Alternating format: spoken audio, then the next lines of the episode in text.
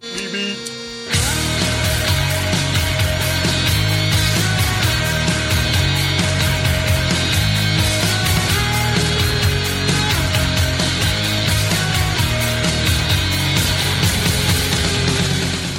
Hi，大家好，这里是《大内密谈之电影密谈》，然后跟我同时出现的还有两位昨天刚刚见过的，大家好，我是第七，我又来蹭节目啦。嘿嘿， 大家好，我是象征。嗯，小乔，你先介绍自己啊。大家好，我是小乔。哎然后特别讨特别讨厌的一点是，那个昨天晚上刚刚跟二位老师哎，度过了一个，不眠之夜，啊哎，哎还是差点上了头条是那吧？可不，差点把他杀了幸亏陈思诚同学抢了头条啊！啊、是不是？ 哎，不过我啊，这个此刻啊，心情非常不爽。因为刚刚有一位大内密谈的听众叫做王迪，对，说的就是你，对，在这个战网上啊虐星际，把我虐了一盘，打得我他妈的妈都妈都不认识了，对，嗯防防守又防得好，然后他妈的攻击还好，暴兵还快，然后还还还跟我说，哎呀，相爷我很久没有打了，尤其重要的是什么？呃，最重要是什么？我的粉丝啊！啊，对，是你的粉，哎哎妈呀，这这就差给是忘冤有了，头债有主，这这都他妈怪你，真的，小乔都怪你。我呸！呃，好吧，那乔老师，我们今天来干嘛呢？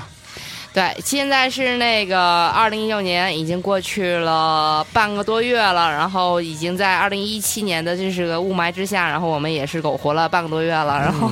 又又多活了半个月 又多活了半个月。，嗯感谢政府，感谢党，哎 是的，然后那个值此嗯就是新春佳 季，青春夏节之际，先给大家拜个年吧！我仅代表啊，这这这 这啊，先祝大家吉年大吉，什么什么什 么吧啊。对，今年大，今年大鸡巴啊，哎，对，然后那个让我们来展望一下二零一六年，展望你妹！二零一六又来展望他妈，回顾回顾姐，回顾二快回顾一下那个二零一六年哎，都在电影的市场上面嗯，发生了哪些惊心动魄、哎，鸡飞狗跳。哎， 然后也回顾一下二零一六年咱们呃喜欢的、吐槽的、看过的什么这些好片烂片们。哎，对，蛋逼所以，蛋逼，然后二零一六年在电影市场上面的这些，对这些叉叉叉叉片子，哎，所以这就是一期二零一六的电影盘点，哎，掌声，哎，那我们走起来吧，走起来吧！好，哎先来进入到第一趴，让我们来先先那个说说一下那个今年，呃不是不是不是，二零一六年的院线嗯华语商业大片儿。哦，哎啊，嗯相爷和那个迪西老师，在二零一六年你们都看过哪些那个华语的商业大片儿在院线上面看的感觉还不错的？呃，呃，没 有，啊，哎，有有有有一部还行，《追凶者也》追凶者那也它啊严格上也不算是商业我大，不算商业。大片啊，对，呃，我反正我最后一部看的啊，我已经记不清了，反正我每年在电影院都会看很多电影，嗯就是这这我我是一个很爱去电影院看电影的人。然后今年呢，看的好像没有那么多，是因为经常有一段时间一看，我操，他妈所有片都不想看，对吧？我最后一部看的片子是那个《罗曼蒂克消亡史》，嗯啊，那也是很近了，啊正正好是在那个贺岁档，不是贺岁档，就是圣诞档期那段。圣诞档，对，对我最后一部看这个，我觉得也还行吧。嗯，这个我们之后再慢慢聊。你呢？嗯你们呢？我还还看的蛮多的，从年头看到年尾。你你比如年初的《明日月》看是吧？然后中间的像什么《致青春》也看啊， 然后《致青春》是什么？吴亦凡的那个《致青春二》，哦还有《致青春二》呢？是，但其实跟那个知情人没哦啥关系，啊对，只是片名是这样。也不是赵薇导的，对对对，对，啊跟那没什么关系包。包括说年底的这么这么四部话题电影都是自啊己买票看的，包括哪哪四部？ 《摆渡人》《长城》《铁道飞虎》跟《罗曼蒂克》，哎呦喂，百百度人你花钱看了？有人看啊了，我靠，这个是片方邀当时邀请我去看，然后那个是当天那个影评刚一出来，然后哎算了，还是吧，我们还是去吃饭吧。 我我真的是，呃，因为都是同一天上映或者同一段时间上映嘛，我也没有看，我没有看百，没有看那个《铁道飞虎》，我也没有看《罗曼蒂克》，我也没有看《长城》。嗯，我刚有时间的时候，我就选择了。第一的选择就是《摆渡人》啊，嗯，你你是冲着谁去呢？当王然家卫是冲王家卫还是冲着这个张嘉佳？我知。道张嘉佳，嗯哎，肯定冲着张嘉佳去的。张艾嘉脑残粉，对，哎，微博关注他很多年了，还买了他的书，对，嗯所有所有书都看。那之前那部签什名本么？ 啊儿，从你学生路过就有看过之前吗？好像是什么从从你的书房路过是吧？我我是他我是他那脑残粉，他的书我都买过。妈呀，嗯，睡从着从你的书房书书书房路过，我这本这本店我特别 喜欢。四部对，哎呀妈刘德华主演，四部还有郭 富城，对，四大天王中书房中陆陆续续路过。哎，操，都没留下。你知道为啥不？因为是书房，他们不看书。一黑黑一帮人。哎，这话不是我说的啊，你自己不说不的。过呃，或就是正经点说，我是比方说是王家卫也好，梁朝伟也好，金城武也好，嗯，还是冲着他们三个人的一个组组合组合来来去嗯嗯，对 多少人啊？嗯，对，因为他其实他预告片刚出来的时候，啊就是这种风格是啊，大家以为啊，这应该是一个东邪西毒，结果预告片出来之后，发现是个东成西就，嗯但我也可以接受。啊我说啊，你这对你要弄成东成西就，当然也可以接受。对，因为你这东东邪西毒、东成西就都是对，影都视牛经都典牛嘛逼对吧啊？对，所以也也降低了些预期，然后进了电影院，哎。但还真的是挺煎 熬的，整个的过程。哎，那这样这样，我我们在具体聊片子之前，先聊一聊这个你们对于这一年，对吧？二零一六年的这个整个电影行业或者电影市场的一个感受，好不好？就我先聊一聊我的看法哈。我我觉得二零一六年好像，因为我不是从业人员，我也不是那么关注具体的票房什么，但是我觉得好像是一个蛮灾难的一年，嗯，在有人中称国为的说电影是电影市场哈影灾年是不是啊对，我就觉得这这算是隐灾吗？算是吧。它只是算是一个回调吧，我觉得，就客观来讲的话，只是算是一个回调。回调的意思是回调就是说它的经它的整体的速度非常非常快，然后它的速度放缓，然后在一个一个平衡期，嗯仅此而已。对你，这我觉得小小乔老师说的是一个宏观角度嘛， OK 比如说嗯它应该是一个正常的一个增速，但是因为二零一五年它太变态了，嗯对？吧？所以我可能说影灾年就是拿二零一六跟二零一五来做对比，嗯对，二零一五随便动辄一个片子就啊五亿、八亿、十亿的什么的对，哼，是到了二零一六年全都完了。全对全都萎了。对，这个可能有稍后还会去聊一个话题，就说就是因为，呃，为了这个票房的事情，在二零一六年诞生了很多会名流，对，遗臭万年会的电影。会对对会会有很多这样的一些事件，会让我们记一辈子的。 OK，但对我是觉得这只是才刚刚开始。哦你觉得觉得2017这个趋势刚年开始是吗？对，不管是从它的内容上，从它的意识形态上面，还是说它从它的审查，还是包括其他的种种的各个方面吧，嗯，我觉得是从一七年是会有一个更加会令人大跌眼镜的一些动作会出来。嗯，嗯，对哇，接下来肯定是会越来越严是的，这是毋庸置疑的哎一，那点。我我我我问一个事儿，是说有那种传闻是说好莱坞的，就是所谓进口大片儿这件事情要放放开了是吗？对，我觉有得这么一个说法。啊有是有，但我我不是持那么的乐观的态度，是啊哈纯粹比如说为了这个市场啊，像一个票房啊，然后是去放开，我不是那么的乐观。啊哈，就他可能会因为他可能会有一些动作，但他这个不意不意味着他对于他的把控、他的控制或者是他的形态。就是他的意识形态上面会有所放开，并不是，他只是说可能会有一些的妥协嗯在这里啊面，但我不认为是说是真的一个怎么说呢，一个进步，不是 OK，那那这嗯那这种所谓的妥协是指什么呢？是说，呃呃，以前好像是还有这个每年进口片的数量的限制对，。三十四还是三十五来的？对，忘了那是不34是这个数量？是不是说二零一七年开始或者再往后可能会更多的进口片可以允许进来呢？因为二零一六年其实从数量上已经超了。嗯哼，对，因为我们在年中就是，呃，六月份之后，这个感受特别强烈，就是很多的好莱坞的大片商，索尼也好，什么派拉蒙也好，这些，他们都会就是猝不及防的一部片子，就说被宣布引进了。啊，对啊，对啊，对，就是我亲身经历的也有很多这样的事件，就可能说。假设派拉蒙的那个《宾虚》，嗯哼之前可能都不觉得说啊，这么一部讲宗教的电影怎么能够引进了？嗯嗯可能连上映前十天二十天，突然告诉你，嗯，嗯哦准备吧， 准备引进了 准，准备开始宣传吧。是然。后包括哎，那那我这里稍微插一句，是说我有个问题啊，那这种片子引不引进是怎样？是说片片方要去申请吗？对他应该对是要申请他是要年初的时候他会对报啊报批一些片子，他是会提前一年，甚至有些大片会提前很多年。他开始来我靠去就是有一个单子，就是每一家就是大的这个就是厂商啊，他会把这个单子然后报到总局那边去，然后总局来去、哦就是来去，对因为那个开始好莱坞的片子它是很早就会定的嘛，这嗯也、嗯嗯而且它对时间相对能确相定，对比较确定，对相对能确定。嗯然后那他会进到一个类似像 backup 的 list 里面， OK，有一些就是来，就大家来那个排排坐分果果，嗯然后把这个名额大概相应的全部都分配掉。是分配掉完了之后呢，就今天突然之间就多出来了一些名 额，对， 是的，突就然多很出来多一些名额。其实就是说，片商虽然之前申请了，但是他也没没料到这片子可能会过。呃，不是是这样，就是因为我们之前经历过一些，就是说，嗯，第一呢，他肯定觉得自己能过审的或者是能够引进的片子不多，嗯嗯所以他要尽可能的去多去提交。就比对方说，他今啊年他会说，哎，我我估计可能我我这家有三部能引引进不错了，嗯，所以我把十部都提交上来了。哎，而且他其实心里是没底的，嗯比方说一五年，哎，还是一六年，就是那个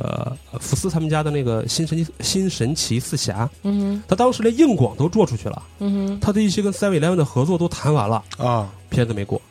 我靠，对，啊所以他其实是有这么一个问题的，就是说我、哦我提交了几部片子，我也不知道说最后最后哪部能过过是吧来。对、哦我还有一个经历也是跟福斯有关，就是一四年做那个呃《盟军夺宝队》，嗯哼，同档期还有一部他们也同时申申请了，就是那个呃呃《白日梦想家》。嗯嗯啊，那个片子是我个人很喜欢的，嗯但是你你确实现实情况下就是说啊，总局可能觉得《魔女夺宝队》有乔治克鲁尼，有一大排明星，啊，啊可能会卖，是就把这个片子过了。对，嗯，所以可能对于片上来讲说，那我就尽可能的，我觉得，呃，又不是色情，又不是暴力，啊、不又不是色情，又不是反动什么的，我就都提交一下啊啊，说不定哪个就就过了。过了。但可能就今年的嗯二零一六年情况就是说，我靠，这个也过了啊，那个也过了那个也过啊了，这个也过了，我确实是我我认为就是二零一六年的整体就是它的那个就是嗯份额名额变多，那确实因为受到那就是相应的票房的压力嗯啊，对的，影响，因为毕竟嘛，就是年出头有美人鱼帮三十亿的一我个去出来，就大家都指着说真六百亿今天妥妥没问题了，啊谁想到就是一直就跟那个今就是一六年的股市一样，一开始几次大人乱， 就是那已经变成了一个就是股呃那个二零一六年主股市最高点，那美人鱼也是，就是呃整个中国电影在一六年的一个一个最高的一个起点，但嗯是一直就没有超过那个、那个位置了啊，它就一直是疲软疲软疲软疲软嗯疲软，到后面那你看没辙了，你怎么办啊？这目标也不能差的太多呀，是所以最后你你也看非常有有意思的一个数据，啊，嗯你看那个今年的不是去年的二零一六年的整体票房成绩，最后是锁定在四百五十七点啊一二亿，其实比那个二零一五年没有高太多，只是大概增长了百分之三点七，仅此而已。哦其实，但是如果你把通货膨胀啊、什么人民币贬值算上，再加上一些院线的投入啊，建设根啊本就什么的其实票房并没有增长。 OK，那对它刚好其实做二零一六年的这个所谓屏幕数，也是比二零零五年肯定要多的嘛。对对，但是其实算下来也没有怎么着。而且而且观影人次，嗯就是单观影观影次也增加了，但是频次没有上去，然后那是可能是肯定也能说明问题了。嗯嗯嗯，就首先一，它票价变得更低了。虽然人次变多，嗯但是整体票房成绩还是就是比较大的滑铁卢，而且它刚刚过了一个跟一五年相持平的一个这样子的一个线， OK 只是说稳一个面子问题而已，哦不至于就说哦，那一六年离连一五年都还不哦如，不至所于，嗯所以现在一六年已经过去了，但是六百亿的目标是完全没达成的。完全没对达成，差了哇就是其实跟一五年、一六年跟一五年是差不多的。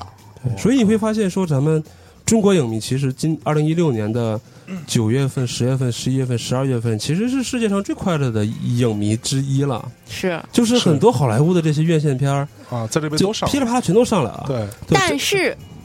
但是啊什么呢？ 也没有就真的说起到一个力挽狂澜的呃对作用，对的，嗯，就整个市场是疲软的。是是，对，但是这个可能有也有那个原呃因素吧。小乔刚才说票价下来了嘛，嗯，但其实它是效票价其实比一五年要上去的，因为一五年有太多的票补了，嗯啊九块九看一部电影，是是。对吧？这个这个哎，对这个这个问题，我一直很好奇。我看到很多人说九块钱看电影，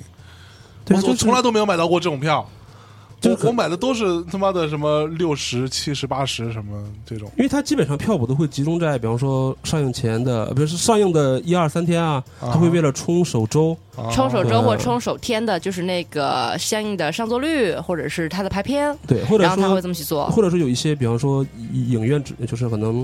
也不是很方便，或者说影业星级不高的这些，啊嗯对，它会有一些限制嘛。哦，对，但是二零一六年这个事情就基本上很少了，嗯票补也不敢做这么多了，嗯而且可能一会儿会聊到说整个的这件事的爆发就是。有两部电影，一部叫《叶问三》，一部叫《疯狂动物城》，嗯在那个时间发生的这件事儿。 OK，、嗯好，哼，OK，咱们回归到最后，还是回归到那个华语的这好个商业片没。问题哎对，。呃回到这个商业片里来，对吧？嗯嗯嗯那我要来聊聊我，就好是就是看了哪一些华语片，就是给我留下比较深刻的印象，嗯，其是实好印象还是坏印象？先聊都有。都有啊。都有都有，我好是嘞觉得，就我我其实刚才就是我们在私下里面，然后也大概聊了一下。那其实我是会对于华语的商业片，其实我是抱着一个比较，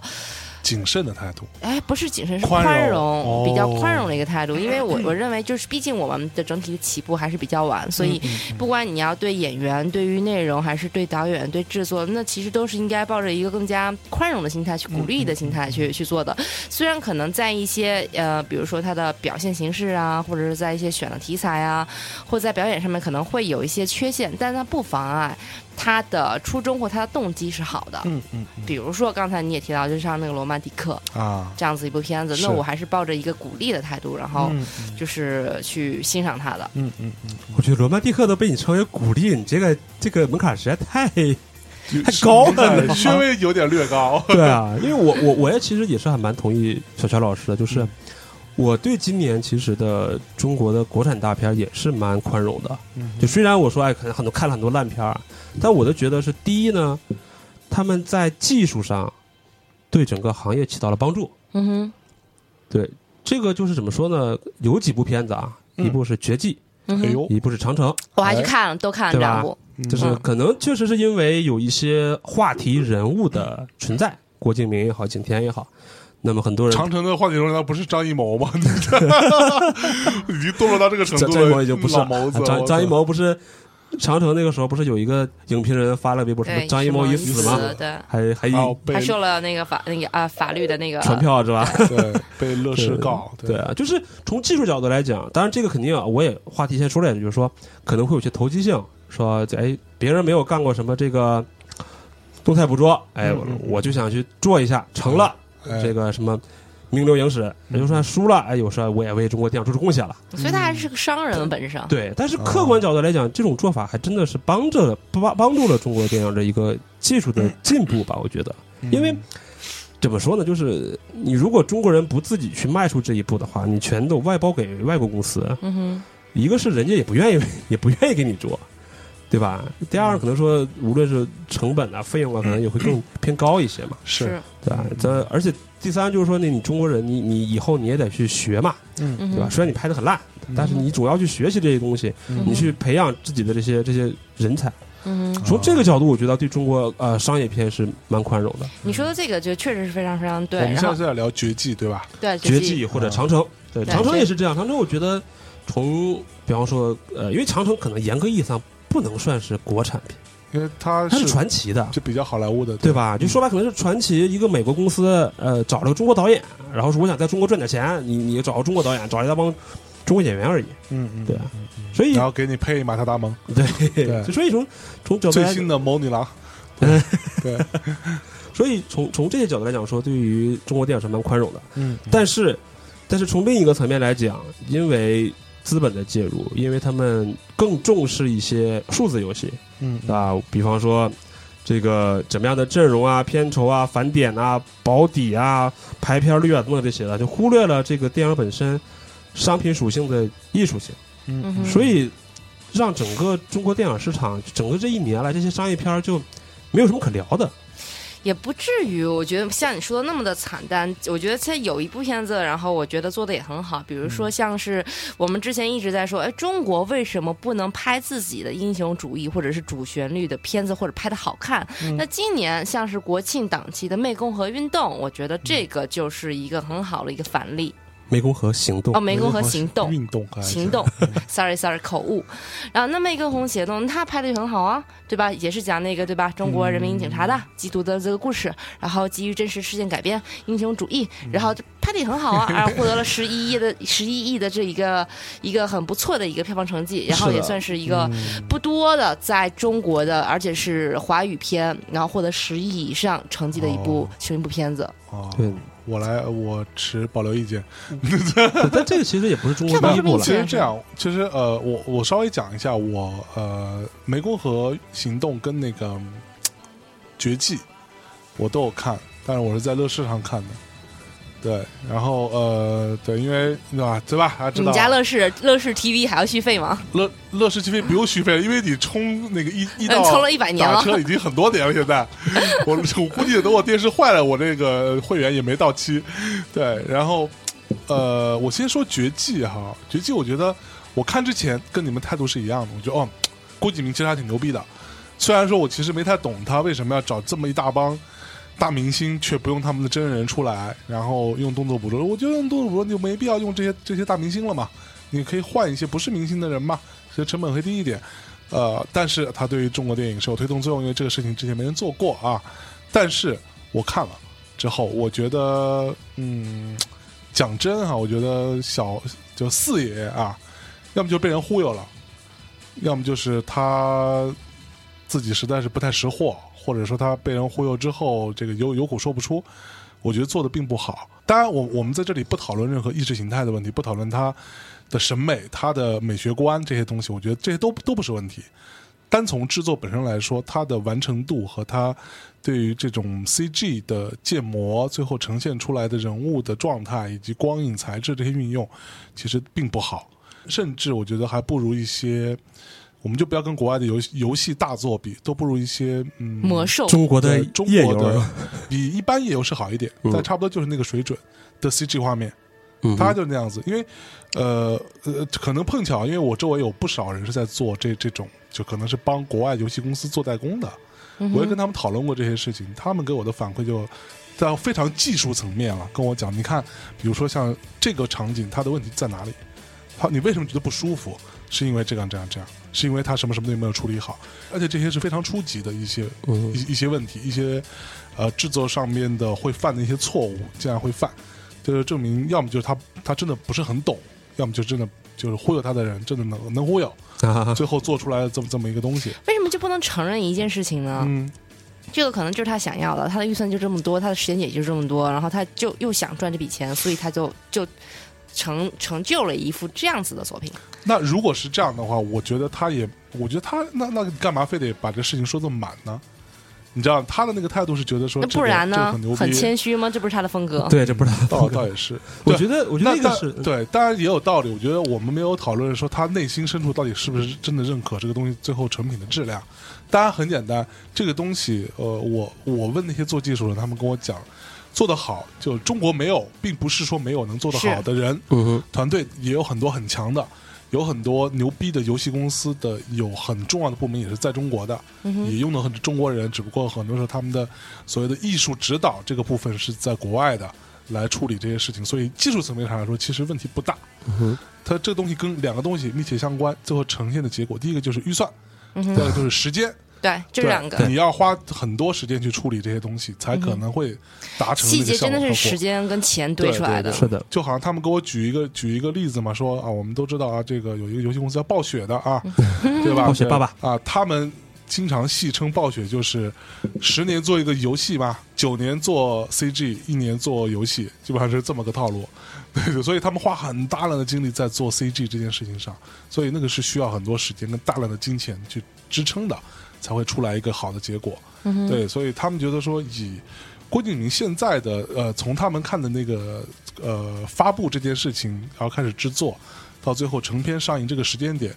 他们觉得不可能也就差不多能做成这样子。哎啊，在一五年还有部片子，我不知道大家有没有印嗯象，其实也是在打 CG 牌，啊，然后是那个安小芬那个公司叫什么？是那个大圣，呃对，大圣大圣国际呃，是是大圣钟国呃嗯馗际。吗？钟馗。铉对钟铉当时是陈坤主演的嘛？哦，我完全没看那个片哦子。那个我看了，我看了。你有印象吗？陈坤那当时变声，那个也然后那蛮也蛮可怕的，对他那个那个嗯其实也是时间和钱的问也题。蛮可怕的那个。对，那回到这个问题，就是说，可能呃我我再去继续幻想一下小四或者四爷的这个当这个团队的状态啊，嗯嗯，因为像爷刚才说，他不理解，你为不理解为什么找这么多明星来去拍这么一个动画片对嘛？对，但我觉得从商业角度来讲，说 OK，我把这么多人找过来只拍一次，嗯但是这个数这个数据已经到了我的库里了，哎，我就可以拍第二部、第三部、第四部，还不需要请他们过来了。有这样子说法吗？但是他们有肖像权呢，对，就是我我觉得就是这样，就是他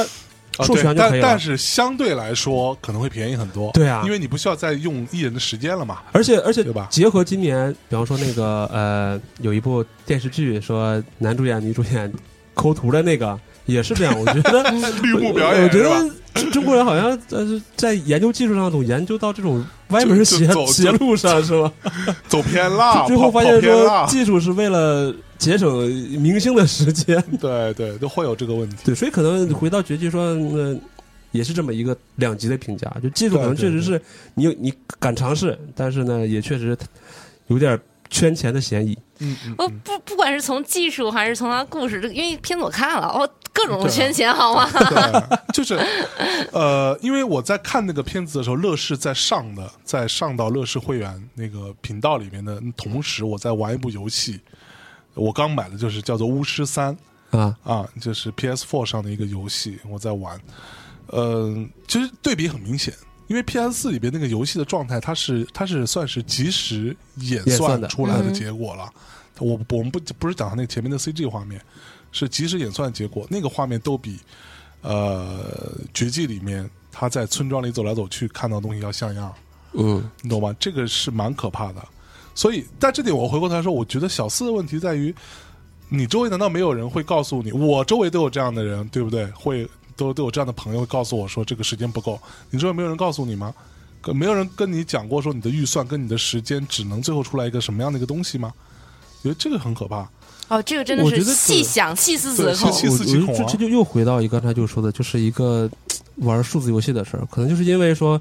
大家看到了二零一五年的票房的这么的高的增长，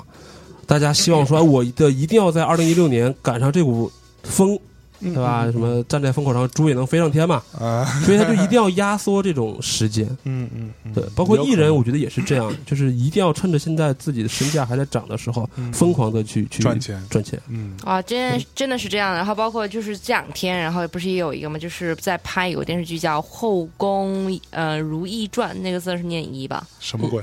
然后就讲他的那个男一男二，然后两个人的片酬就达到一点五亿，这么夸男张？一男二是谁啊？这么屌？就你可以自己去度娘啊。 你说出来会死啊！这说出来会死 啊！我靠！然后就就很真的很夸张，男一男二加在一起就一点五亿，整个制作费才多 少？是啊，对啊 是啊，好吧，那呃，回过头来我，我想说一下湄公河茶，不，湄 公河行不行啊你呀、叫叫湄公河什么 来一个着？ 是运动，一个是财。 啊，哎，行动，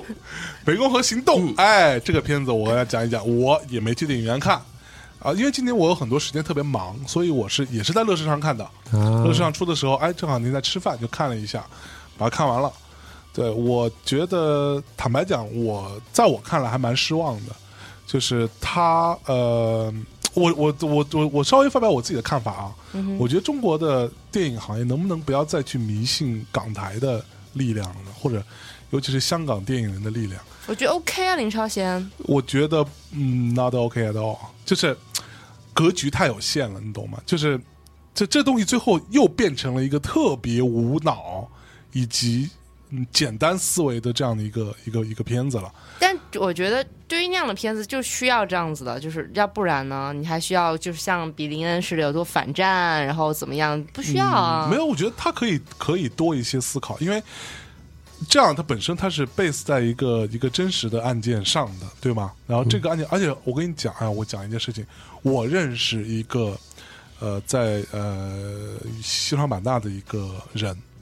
他就是参与过整整个这件事情的一个呃缉毒干警吧。啊，有什么暴密吗？嗯，不不，然后然后然后，但我没有跟他去沟交流这个片子相关的东西，但是他跟我讲过很多内内部这些事情，其实是很有趣的，而且非常的紧张跟刺激，比电影精彩一万倍。哇，但那么跟钢锯岭一样，但是他妈的，我觉得，嗯，我我觉得香港这种类型的导演就有他的问题，就非常格局很有限，他只能想到这样子，他只能做成这样子，他就把这样去把它做出来，你懂吗？就是这个让我觉得还蛮，就这个题材有点被浪费了。明白。嗯嗯嗯，因为这是我个人觉得看法相爷说的那个特别的有感触，就是嗯内地人在迷信香港的这个，他不光是导演，他有他的团队。对对对对对，一方面可能确实说人家是呃有这么成功经验，九十年代辉煌之后，然后北上过来，带着成熟的团队来帮你做这个片，它是有质量保证的，嗯对吧？可能说你随便交给另外一个人，他可能呃可能会有一些深思考的东西在，他可能他都没办法保证这个片子在预算内拍完，嗯嗯，但香港导演是可以的。是香港的这点还很强，但但是问题就在于我之之前跟另外一个做电影的朋友聊天，他就跟我讲过说，香港那一代导演，呃，他讲了一个还蛮狠的话，他说你不要给他多的钱，他不会花，嗯，他只会把它花的乱七八糟的，你就给他一千万到两两千万人民币，大概这个预预算一部电影，他能拍的挺他能拍得挺好的，嗯他们把这个钱花的挺物超所值，你给他八千万，给他一个亿拍就瞎了，因为他们从来没见过那么多钱，他也是没的他也没没有没花过这么多钱，他的最辉煌的时代也没花过这么多钱，他不知道这东西要怎么怎么花，包我觉括得还蛮狠的，因为香港电影的成功，它确实是特别带有独特性，可能每个时代有每个时代的就是那样子对就是它的这个就像上爷说的格局，就是在在那儿的，格局太有限，对对，格局太小。所以嗯所以，但但话说回来，新一代香港导演的一些作品还是让我你们说要致说敬树大招风树吗？大招风，踏雪寻梅嗯。对，太踏极拳踏雪对寻梅也不错，但踏雪寻梅最大问题是郭富城太奇怪了，哎，你不觉得郭富城近些年演的演的戏都还就是有些部分都还蛮也不可错就圈可点？他演的不错，郭富城的演技还蛮超乎我想象的，就就现在呈现的状况四。大天王里面演技最好的不，三条演你知道其实是谁，你知道吗？张学友对，张学友，啊，其实是张学我友，懂你，但是他演 演的少嘛，就这个人。所以感觉相比之下演技像就这样，好。哎，对你，你总不能说呃，刘德华当然也很努力了，是吧？是 的，但但郭郭郭富城在《踏雪寻梅》的问题就在于他他妈的，你把整个整个整个这个剧情，你把郭富城抽掉也没问题的，而且也很合理。或者说，我觉得郭富城就是一个商业上的一个妥协，我要一个大明星嗯，过来来来来来主演这个东西，但是整个案件它也是 base 在一个对吧真实的一个一个一个事儿的基础上进行进行演绎的。那我又不能把郭富城硬塞到这里面，因为没有没有这么一个人，对吧？那我我让他去演那个变态嘛，他也不可能去演那个变态，对，他也演不了那个变态那么好。那算了，我把他放到放成一个警察角色，我觉得可能会有这样的考量。但但我有一个挺奇怪的想法啊，就可能是不是郭富城找到了这个戏路非常适合他。我是从他《C 加侦探》的时候就觉得，啊，哎，好像郭富城演这个挺有感觉的。啊哎，再然后是一部叫《杀人犯》，杀人犯，嗯他也演这么一个，比方说这种呃特别颓废的警察，警察，嗯对对对对他的形象包好括像也对，包括你说父子也好，包括那个艾滋病的那个片子他叫最近的那个叫什么来着我靠？亲爱跟的跟吧，跟章子怡的那个是叫亲爱的吗？不是亲爱的是是赵薇的那个片子，对，就是都是那种特别颓的、特嗯别嗯嗯屌丝的啊，哎，真的，我对对郭我对郭富城第一次有一个特别明确，我操，我说演的还挺牛逼的，就是那个就是艾滋病那个片子，顾长卫导那个，他哎叫什么来着？着？反正就是一个挺挺俗的一名字，我突然想不起来了。我好像看过哎。对，就就是那个片子，我操，我觉得我靠，郭富城一出来，我完全乍一看没认出来那是郭富城，嗯哼，就这种感觉，就是还蛮厉害的。就是不是他本色就是一个落魄的屌丝，落 落魄屌所丝，以所以他演出来的时候特别有有感觉。哎，好好，好，那我们稍微收一收，来，说了，回来继续回啊来，那就是除了这一些啊，那我们大概我们评一下，比如说，啊、我们一人说一个好了，就是最爱，郭富城的频道最爱，啊，对，最爱最啊，爱对最爱对对对对对对，顾顾长最卫的点爱不是最爱，啊是最最点哎爱，对对对，然后我们来说一下，就是比如说二零一六年，如果呃，我们说院线片啊，一个最佳和一个最差，分别评一下。大家各自，那你们先来，我我先说， 我先说最佳吧。嗯如果把长城归到国产里边的话，嗯，我觉得它应该是国产最佳。哦所以你认为《长城》是一部好电影，好的商业片，好的商业片，哎就是只吗能说把它归到商业片酬里面，就啊就是这样。啊啊，对，首先第一票房成功过十亿了，是，对吧？第二呢，确实说我看到了一些，哎，我预期的东西，比方说特效啊，确实有特效，嗯音乐也不错，嗯对吧？然后主演呢也没有那么尴尬，对吧？包括说大家比较争议的这个女主角，啊人家也没有绿幕嘛，人家可能也是演了很多动作场面，对吧？嗯嗯也也，我觉得也值这个票，也蛮拼的，对，也蛮拼的。嗯，所以就是综合一下，我觉得嗯，算是觉得商业追加，而且它仅限在比方说爆米花电影啊，或者说嗯嗯看完就忘这种的，那可能放到最喜欢、 OK 最失望的，可能应该就是美人鱼了。啊，嗯对，因为美人鱼真的是，呃，你知道你对星爷的那种崇敬也好，或者那种爱也好，是真的是你你没办法说出来啊的，是所以你抱着很大的这种决心，很大的这种这个这个这个期望去看，但是看完之后，你觉得跟你的落差有点大。我觉嗯得《美人鱼》在上映的整个期间都是伴随着争议的，嗯对，很多人会觉得说啊，你看不懂，因为你你对周星驰是假，对这种伪粉 啊，它里面有各种各样的这些情怀在。但是，我就是单纯从一个普通观众角度来讲，我周星驰之前的电影喜欢喜欢看，嗯，看多少遍都笑，嗯那可能是有一些个人原因在，说小时候什么都不懂啊，就看。嗯但缺是的但是如今，我期待的是，其实你看他上上一部《西游降魔》，我也很喜欢，那对接下来的春节这部就是《西游二》呢？ 《西游伏妖》，修因复为有药，徐克在嘛，我觉得应该也不会差哪降去。魔伏妖的，嗯哼，嗯就是首先有了《西游降魔》，我觉得哎，这种真的是嗯，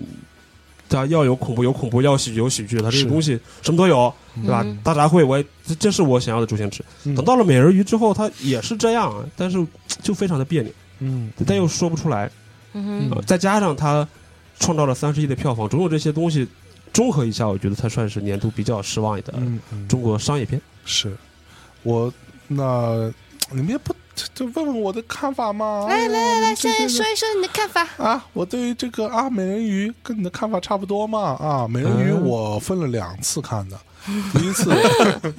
第一次在电影院看到一半的时候，因为那时候在呃这个米娅的外公外婆家啊，那个、呃舟山啊，这个海海滨城市啊，吃海鲜。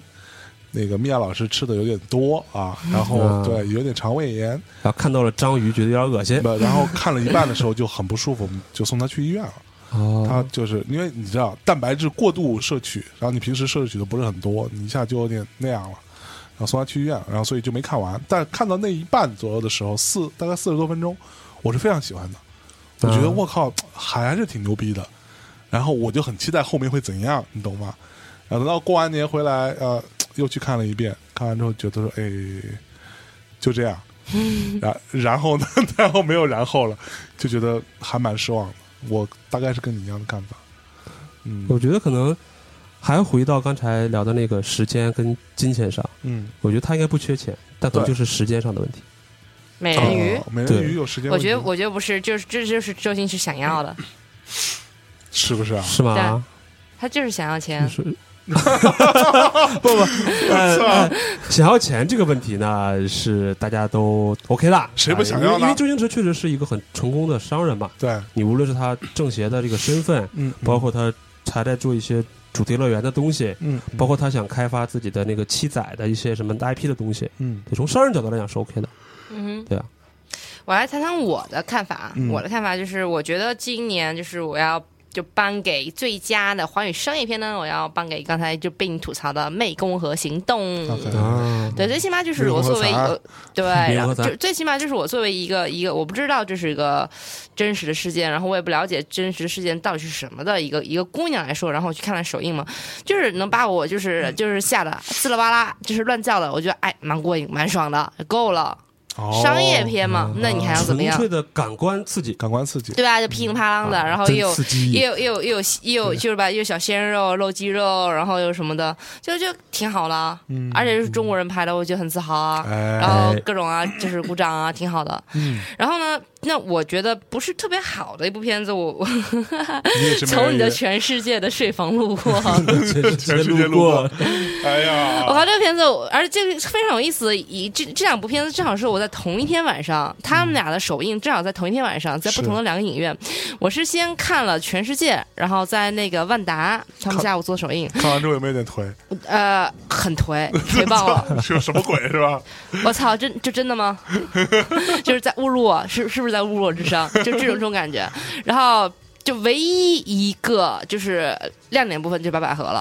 啊唯一一个是白百合，而且她还是是临时被拉进去去演的角色，原来那个角色不是她的，哦是另外一个人的，是谁的？我忘了一个女的，反正不是她。一个女的然后呢，呃，当天是晚王上珞丹的，这个梗还能说几哎 年是这吧？这个永远会在。 然后呢，回回到那个晚上，然后去另外一个电影院，然后看了那个就是《湄公河行动》的首映，啊，对比就很强烈了。不，你所以你你你你你不能因为你先吃了一坨屎，然后你吃了吃了一个有点馊的米饭，你就觉得饭还不错。所以这呃，个。生活就是是这样不，啊但。这个真的是中国这么几年的一个常态啊，叫做嗯报复性观影啊。报复性观影，对啊，嗯就是因为你在同档期看到一个什么东西啊让你很恶心，嗯，然后你顿时就觉得靠，老子应该去支持另一部电你影，啊引出了一个地心老师一直想让他们引的一个话题，说吧，哎对吧？你就这个事情，咱们去往往前来追，比方说追到最早的一九四二啊，不是一九四二年啊，就一九四二，嗯什么呃王的盛宴。嗯那段时间就说啊，大家觉得贺岁档大过年应该看一些喜剧片子，啊然后出了一些很悲剧的东西。结果泰囧一出来之后就爆了，嗯那个算是算是第一次吧，中国有这种报复性观影。嗯哼嗯哼哼对，然后可能说比较近的就是，呃，今年，呃，其实你说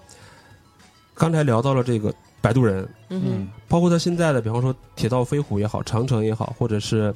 其他几部片子也好，包括甚至说《情圣》都是这样，票房我觉得都都觉得应该超过我的预期。是就是因为我开始把摆渡人放到太高的位置，我说靠，这么华丽的阵容，这么大的一个、嗯一个后面阿里啊这些的一个一个资本在，怎么的嗯不也得过个十亿二十亿 吧？但是可能就是因为出来之后，大家带着一种报复性的一种心理，那么嗯其他的电影票房都 好了。这这个事儿可能还不明显，再往前说，我们说到今年三月份，就是啊最明显的一个就是《叶问三》的时候，啊，对，《叶问三》的时候，那个是一个大风波，对，这包括今年刚才聊到一个票补的事儿，就从这个片子开始嘛。嗯嗯嗯对吧？然后同档期还有一个什么片子呢？嗯《疯狂动物城哦，》嗯真的是就一下创造了一个在在中国的一个奇迹吧，十亿多的票房吧。十亿多的一个动画片，对啊，就是以前从来没有过的，而且哎，但之前什么功夫熊猫也没有哈， 《功夫熊猫》算是一个特别超大的 IP 了。《啊功夫猫三》是十亿的票房成绩，对，嗯然后《疯狂动物城》是十五亿，十五亿， 我十五亿，对，去十五亿。因为我我做了这么多动画片啊，宣传啊，我有一个呃，你一做动个画片宣传是因为长得像功夫熊猫吗？呃，像功夫河马， 就是有一个肤浅的一些理论，就是说，呃，可能这也是世界上也是这样，就是说，呃，非 IP 类，就是说嗯非续集类，嗯哼，嗯、呃，非这种，比方说萌物类的动画片都不卖。嗯哼，其实《疯狂动物城》占了第一条嘛，就是说它是一个新的 IP。对，一般很多的新 IP 都不是卖的，像今年什么斗鸟啊、魔法精灵啊，嗯哼，对吧？什么那个魔发爱也魔发算是不算是应该不算新 IP 吧，因不为它就是它没，就是说白了，它它不是续集。啊你像《驴大冒险二》《功夫熊猫三》什么嗯嗯嗯那个海就是《海底总动员二》，啊，它都是一些有一个续集的概念的，嗯什么那个呃驯龙那个就高是手高手二二对，对，对你第一部上来之后很少有这么大爆的，是呃《疯狂动物城》就就是爆了。是一个案例，对对，而且从你像我们在宣传的时候，天天会看这些片子一些营销的一些数据嘛，其实跟大白对比啊，嗯哼就是前一五年的那部那个那个《超能陆战队》吧，嗯啊，哼，不是，就是这就这《超能当陆然战对队》它《疯狂动物城》的物料的数量是远少于大白的，是，对吧？你们说的物料数量就是是指预告片海报啊片花啊，这对吧？些这些这些物料啊，它其实侧面的反映这个片方的信心的问题。啊，就如果我对片我这个片子说我很看好，那我肯定会把它放到最好的档期，是对吧？用最铺天盖地的宣传，对，而且还有一个一个细节就是说，在《疯狂动物城》前期做宣传的时候，嗯，所有的预告片都主打的不是兔子，也不是狐狸，嗯是而是那个树懒。啊，很多预告片之后一真都会录到说那个树懒慢慢的盖章，哎哎哎的，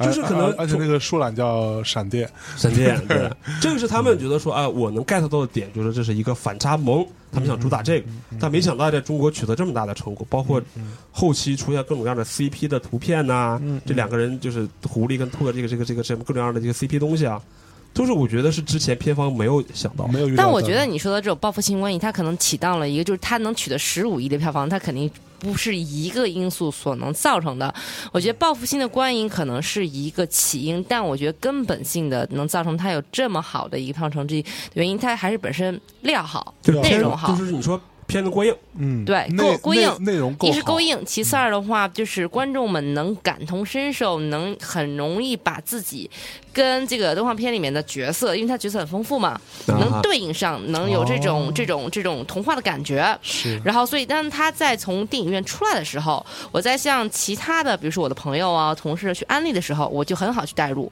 啊，啊，就说它是一个每个人都能找到自，己就是在电影都能找到自己的嗯形象，是吗？对角色的这么一个片子，那那比如说你呢？ 你你小陈老师拍《疯狂动物城》里面是谁呢？我我特别喜欢那个大象湖，我不知道大家有没有印象，大象湖就是跟那个是跟那个就是那个就是呃那个红色的那个狐狸的一个搭档，就他是嗯、呃扮演了一个就是萌萌哒的一个小狐狸的角色，然后还穿了个大大象的一个就是衣服。就是就是最开始装那个婴儿，然后到大象的那个冰冰果激店冰去，冰棍店，对对对哦对，然后但实际后来一个特别又 man，然后那种 在大车里面在 hip hop 那种，所以所以这个是你是吗？对，我觉得特别有，也不是说有有一丢丢像，但我会觉得哇，这个角色真的很迷人，我很喜欢他。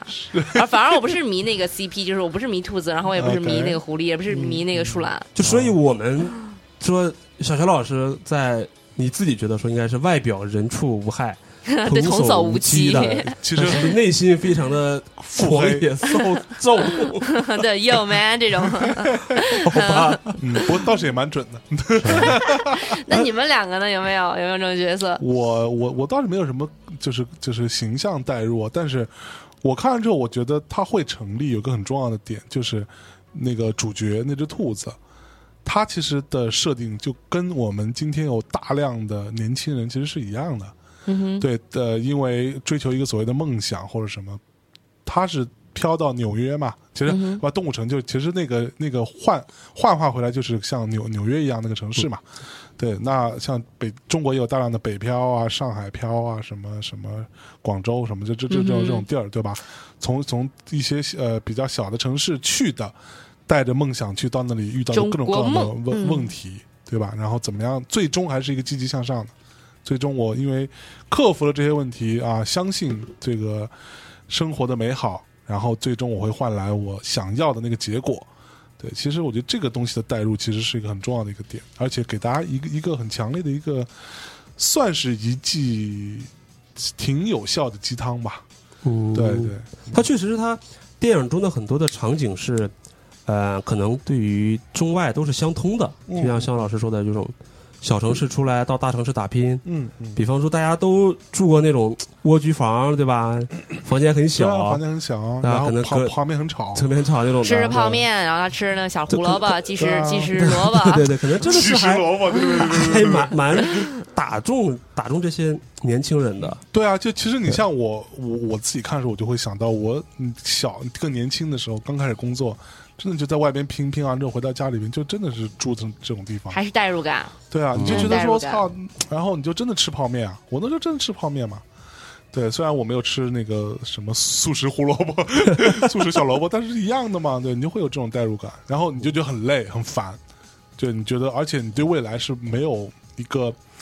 呃所谓的认知的。哦，如果说里边我最喜欢那个角色，我喜欢那个市长，狮哦，子、狮子，不不不是，我是啊绵羊那是绵羊，绵羊我喜欢啊那只羊。哦啊，你们 这帮逼，不，你们这那绵羊真的很可爱吗？就是毛茸茸，然后还被那谁摸一摸，摸摸你们两头个的角色都是那种这个形象跟内心完全嗯对呃相反的有反差的嘛？对， 啊，但我就简单很多了，啊我肯定是那个呃电影里面的那个就是警察局里面的豹子， 还有一点点像。哎，就警在察刚自己才那我个们有在豹录子节目的时候，哎，他自己哎买了三包那个哈哈镜鸭脖，哎，但只要那个豹子是那个， 就是吃甜甜圈的那个，那是个 gay， ，right？那是一个女性角 色，不是。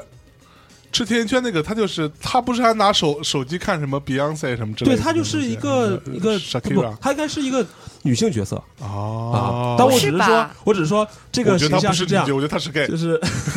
靠我的形象在节目里面完全崩塌 了，哎，就是呃，曾哦，经所以你的内心其实有这这样一块的我 我哦只是从形象上来说，曾经也瘦过啊。啊，一个豹子，也也跑得很快，哎但如今只能啃着甜甜圈儿。 哎哎，我们要不要先进首歌？哎，对对这对对个对一聊这个就有点嗯就饿了是吧忘忘了忘了忘了，现在已经五十分钟了啊。我们好，先行， 那我先们找来一一首首什么歌呢？刚才既然我们就是虽然也没怎么聊啊，啊就是跟那个之前既定话题不搭符，然后来一首那个罗曼蒂克 的一首 一首歌，那我们接下来可能会聊到，就刚才聊了对很多国产商业片，那可能是接下来就是聊一些国产这种呃文艺或者艺片术片或者叫做质量和大家就有话题的电影。嗯嗯嗯，对，来一首什么歌呢？Take me to Shanghai。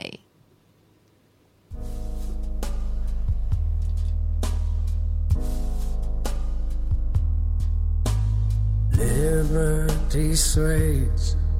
this city of shades like gloves on the wings of a bird. The silken smoke of the words you spoke still rises where you lay. Take me to Shanghai. Take me to Shanghai.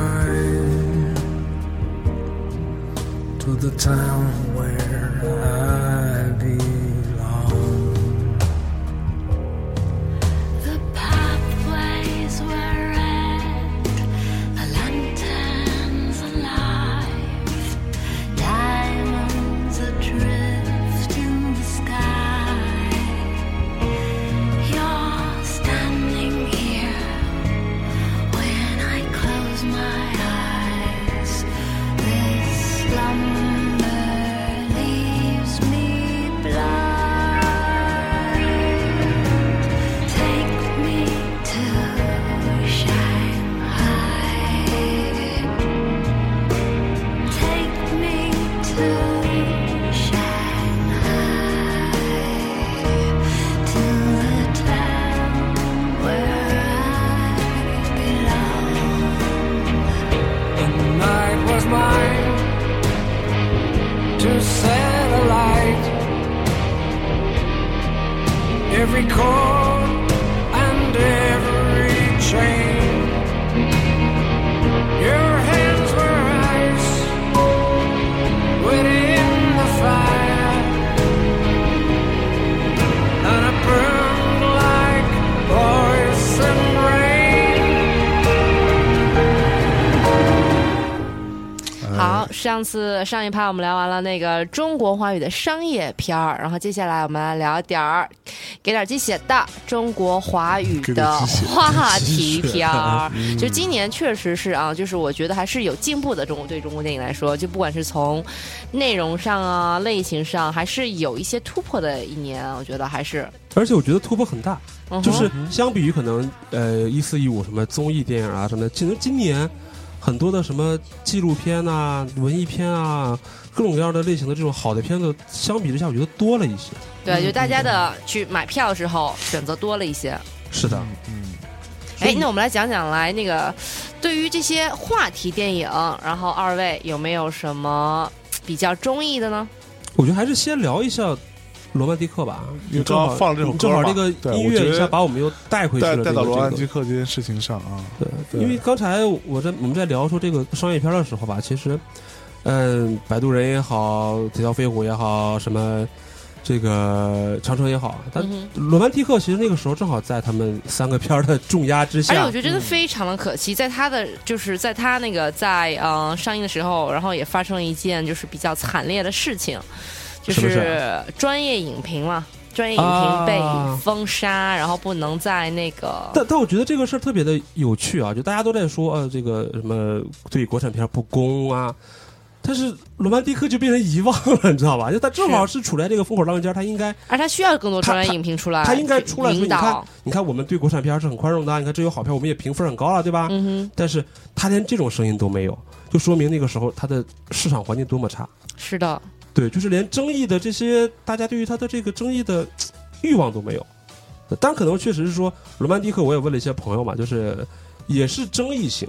就他的可能争议性可能会更小一点，他不像是说，太小众了，呃，对他有的可能会说他的节奏啊，这个故事线铺的太人物太多了呀，没有说清楚啊等等的。还有包括可能他讲地方话、讲上海话，对，但是也有可能。但是不容置疑的是说，大家对他的评价肯定是要高于同档期的其他电影的。那是对，没错，包括我觉得，呃，向老板是不是对这个片子也是特别有偏爱？我是其实很蛮奇怪，因为这个片子严格意义上来说，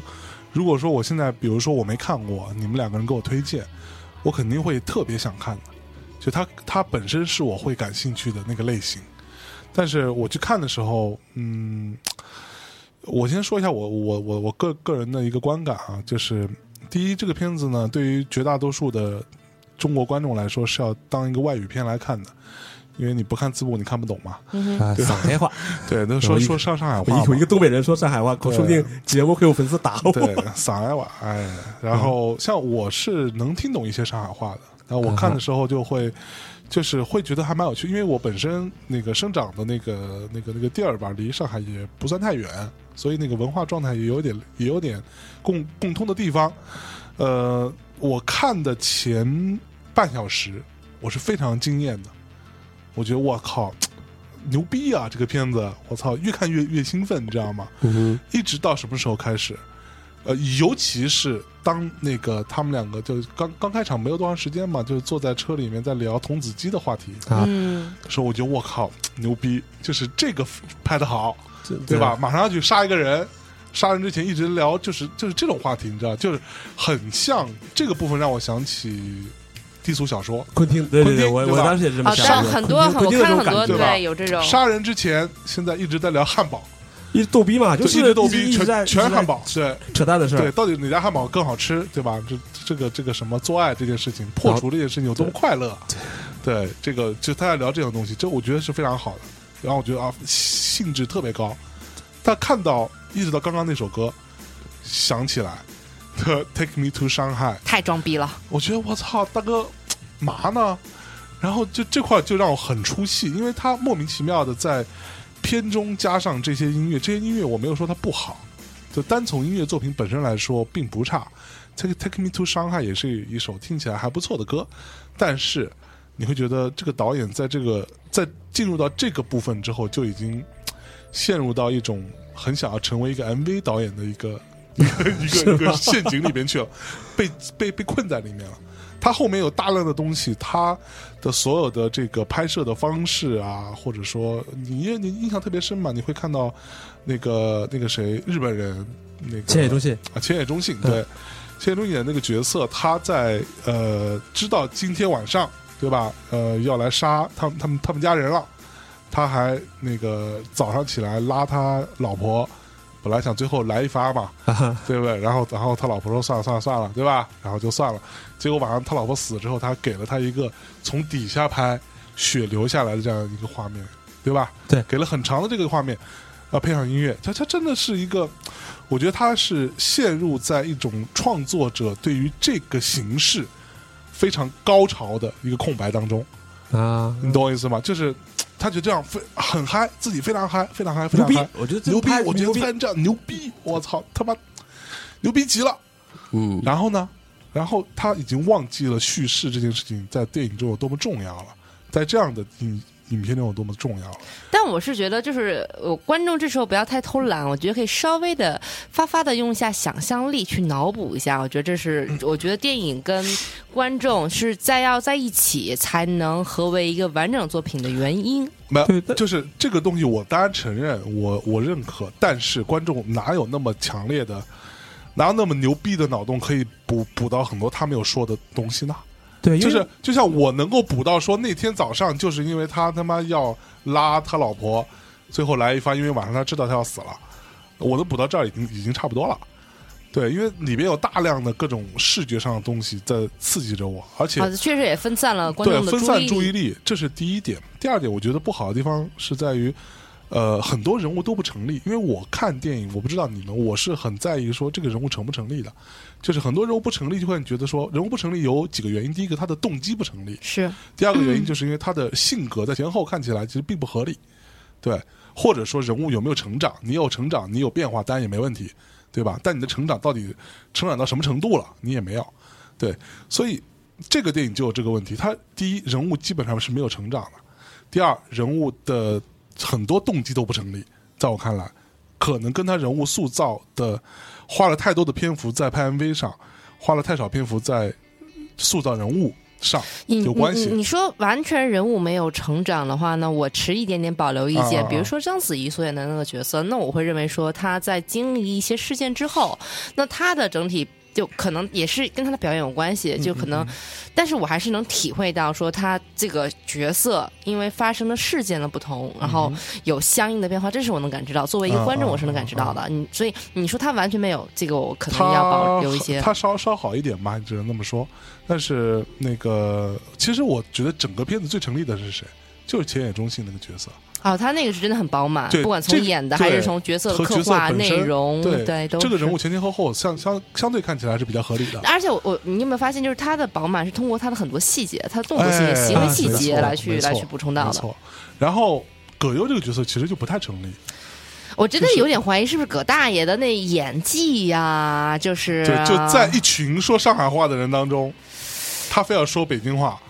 然后其他人听起来好像也没什么障碍。我作为一个江苏人，我都听听不太懂上海话，好吗？ 对不对？然后这个都不，这个都不重要，我们全当看外语片也没问题。但这里边我真正最喜欢的一个角色是，呃，闫妮演的是王妈还王是什王么王妈还是张妈吧，对反正王妈那个角色，就他们家佣人那个角色，我觉得这个角色演的好，就是闫妮还真的是一个牛逼的演员，对，这是我觉得整部戏里边演技最好的一个，对，如果没有她呢，又会减分很多，但这个角色很早就就就就就挂了，但是他对怎么说，就是他的戏份虽然少吧，但确实特别的出彩。对，其实其实我可以我可以举一个例子啊，比如说我印象特深的就是我只看过一遍，但我那段印象特别深。王妈第一次去找那个呃，其实是那个谁袁泉演那个，其实是纸袋是蝴蝶，啊，对，嗯对那个角色对吗？找他跟他说的那一番话，你你还记得那个那个那个他跟他的对对白吗？就是说进来之后先说看那个什么点心那个啊事儿先看吧点心先然后说啊先聊点心。对我今天来其实是有事儿的啊，对这个戴先生很喜欢你，对吧？呃，戴先生想要跟你在一起，然后完了，那个谁马上就说，可是我已经结婚了，对，可是我我是有老公的，我已经有我已经有家室了，你说这个合适吗？就马上就就那个谁就开始变变脸了，啊、袁泉可能在这部戏里头是他有史以来演的最好的一次，是 但是他跟王妈跟那个闫妮放到一块儿，他就被就没了嘛，就被吊打了，就就对完全没了嘛。然后袁泉说完之后，王妈就说：“那你讨厌戴先生吗？”他马上问这么一句话，袁泉就说：“嗯，倒也说不上讨厌，那我就放心了，那这事儿就好办了。”对吧？就他这么一一来一回，你觉得我操，这是一个多么会做人的，对多他那多角色就是立马的对跃就然纸上。然后你因为这个原因，导致他虽然是一个管家，最后呃葛优为他复仇，他他有有他有一块是说这这个是为了呃给王王妈夫妇的仇嘛，他有说到这一谈句，判就是因为这个嘛，对他走对他有为他复仇这件事情，就更加合理了嘛。我觉得是葛优的动机合理，因为这个王妈她不单单是一个管家，她可以办好多事儿，就深得对，深得他的这个这个主钟主爱之类主的，对主人的。的宠爱，对，包括他其实影呃有一段戏印象也挺深刻的，就是他，呃，就是那是电影里面所有的人物聚的最齐的一次，就大家一块儿来吃饭。吃饭嗯对。哼啊，听章子怡搁那讲这个表演的事儿，就抖音我是怎么死的呀，就之类的。嗯，但王妈一进来之后，啊，大家就说这个东西不不好吃，就是调侃嘛。啊，可能一桌子全是大佬大佬，啊，全是其跟实跟都老是大说黄金荣、杜月笙等人。对这种人，然后跟你来调侃。嗯但你说你要如果把握不好这个尺度，你跟着人家大大咧咧，人家觉得你嗯这个造有次失。分但寸如果你要觉得你接不上话，这个对这个气氛就没了。是他处理特别好，处理特别好。然后再跟葛优推荐这个杜淳的时候，就是那个这个这个杀手或者是杀杜杀手淳这个贴身的就这个贴身护卫的时候，保镖，对他讲了一个非常引人入胜的故事。对，讲的我觉得这个好太好牛极逼了，了，就是他如果说啊，我认识一个人身手好，嗯，对吧？想推荐给老大们当个什么什么人，老大不会听的，对，这种事见太多了。身手好的多了去了，对啊，但他必须得说出一个特别引人入胜的故事。对我说我我认识一个拉车的对，拉车的，啊，拉车多少多少钱？但是呢，啊你你让他拉车去买菜呢，他也收这个车钱，对然后马上一转，你让他拉车去杀个人呢，他也他收也收这个个车车钱。对你说有趣没有趣？啊，呃，这一下把大家的这个兴趣对全全调动起来。很聪明的女人，非常牛逼，随后第二个镜头不就是说他跟葛优在商量这个事儿嘛，对然后接下来就是把杜淳推过去了。对，我觉得这个是这个牛逼，太牛逼了，就是，而且还有一点，我我我稍微插一句哈，就是我认识很多上海人，我也认识很多上海的老女人，就是我的一些朋友的什么奶奶，嗯、或者是妈妈或这些人，就是尤其尤尤尤其是奶奶那一辈的，很多上海老女人是很有那个范儿的，你知道吗？就是我认识有有一些我的朋友的外婆或者奶奶这个年纪的，就到到现在还是每天起来要化妆的，然后还会抽烟，拿烟都是拿那个就卷是烟就吧不是，卷，就是前面有一个管儿，然后把烟放在上边，啊就是就放很足的，有那个就东方巴黎的那个风采，你知道那个三十年代的就那那种，个那个范儿特别足。我我认识很多，然后我也我也看过很多，然后在整个片子当中，讲真，所有女人只有呃闫妮演这个王妈哎像个上海哎女，你人，你们你们只是看到这一点吗？就当时我看王妈给，其实给到我最大的冲击的一点是，她做饭得有多好吃 啊！哎嗯你还有多饿啊当 时？哦，真的，她连一口锅新锅，可能对那烧菜味道可能有偏差，都会非常的是讲究。非常讲究我就在想，哇，真的她做饭得有多好吃？呃然然后我讲一点，就说到做饭这个事儿，他们里边吃的那些菜，还真的就是上海人吃的东西。啊，对他们就是喝个粥啊，吃个小点心啊，什么什么这种，就是上海人吃就的，是很考究吧，非常考就是非常考究，细节做的很好。然后王妈有一点细节特别好，她不被一枪打死了吗？啊，对对对，嗯她打死了，她就慢慢的转过身，回到自己的座位上，嗯坐下来之后还把衣服理一理，在她死之前。他还有一件事儿，他把啊钥匙放到桌子上，把钥匙放桌子上，把他把所就第一是先把自己的事儿交代了，第二把自己的最后的仪容整理一下，这个很上海女人呐、很老上海女人的那个范儿，你知道吗？就是头可断，血可流，这个范儿不能丢。对哎，这特别牛逼。所以我觉得这整个这部片子为什么说这一年下来说，哎，这个大家愿愿意去讨论它，津津乐道，就它在很她多的细节节上还是很出彩，对这个很好就你虽然她有各种各样的问题，包括她的摄像啊，或者嗯说就是真的她的整体结构，让人看着非常的舒服。对对啊，我觉得但这是但但是对于电影的一个态但度。是啊哈，嗯我我讲 一下，我觉得它不好的地方，刚刚除了他讲那个导演本身的问题之外，他的所有的演员在这里面，我看到半小时之后，我就有一个强烈的感觉，虽然我很喜欢，太过于形式感了。嗯形式感到你会觉得所有人在这个电影里边是在演，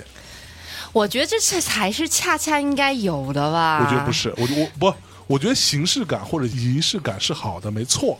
但是你让我觉得说，你很明确的在电影里边，是你们所有这些角色是在演另外一个角色，你懂我意思啊吗？，给这个确实你有给有了这个刻画的女太主太用力对，了，太用力过猛，对对，就是感觉呃，我我说的演，并不是说葛优在演或者章子怡在演，而是说葛优这个角色或者章子怡这个角色，这些人的角色都在电影里边演另外一个人，然后大家都好像是背了台词出来演的，有一有丢种感丢觉，有一除了对浅野忠信，对，就千野中信，因为可能是他中文不是太好吧 的的关系，所以到后，尤其到到后期，他的身份暴露了嘛，他身份出来之后，他就没有做这那些那些事儿，就没有再说中中国话了，嗯这样子，对，就这些倒还 OK，对，但是其他人真的就太演了，嗯，但我怎么说？我首先我个人是章子怡的脑残粉儿， 所以我可能焦点都会放在她说，就是真的是演技担当。嗯整个电影里面，可能除了千野中心之外，应该就是她吧。你把我们家闫妮放在哪？啊，做一个西西安人一就是啊，演一个上海女人演成这么牛逼不，你要说这个电影里面的这个演员 啊，一个是闫妮，还有一个是王传君，嗯王传君我觉得都挺惊艳的，对啊王传君是不对啊，错，都都很惊艳。我是之后才百度说，哎，原来他演了这么一个角色。啊，但那个角色在电影开始的三十分钟的时候是很抓人的，那之后才知道哦，原来是《爱情公寓》里面的这个人。嗯对，，但是说整体下来，我觉得还是我的这个这个章子怡女神演的最好啊。 但但就是我我去之前也有人跟我讲，章子演的真牛逼，真好看，真美。我我看完了，嗯，我觉得嗯，一代宗师更好，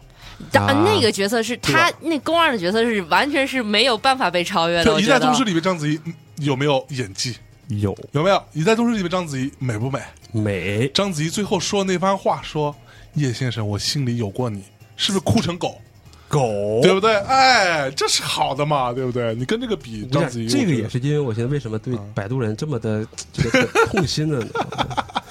哎一代宗师真的是电影刚上映的时候，啊然后就大早晨的就去万达 IMAX 去看的，啊，这种然后迫切的这种而且心情，是不是觉得跟我一样？是不是觉得三 D 版更更好？哎，后面他有就重新有一个新的那个版本，就是就就可能三剪了一下，三三三 D 版嘛，我觉得那个版本更好三。D 版更好。哦对，嗯三 D 啊版更明好显。三 D 版更好嘛？三三 D 版已经变成两个人小情小爱，变成一个更大的一个主题了嘛？是的对不对？然后里边这个两个人小情小爱的部分更加的细腻了吗？呃，章子怡再说那句话，我心里有哭过成你狗，就 哭成两条狗吗？对 不对？就趴在跪在地上哭吗？觉得我操啊，这才是感情吗？爱情吗？哎，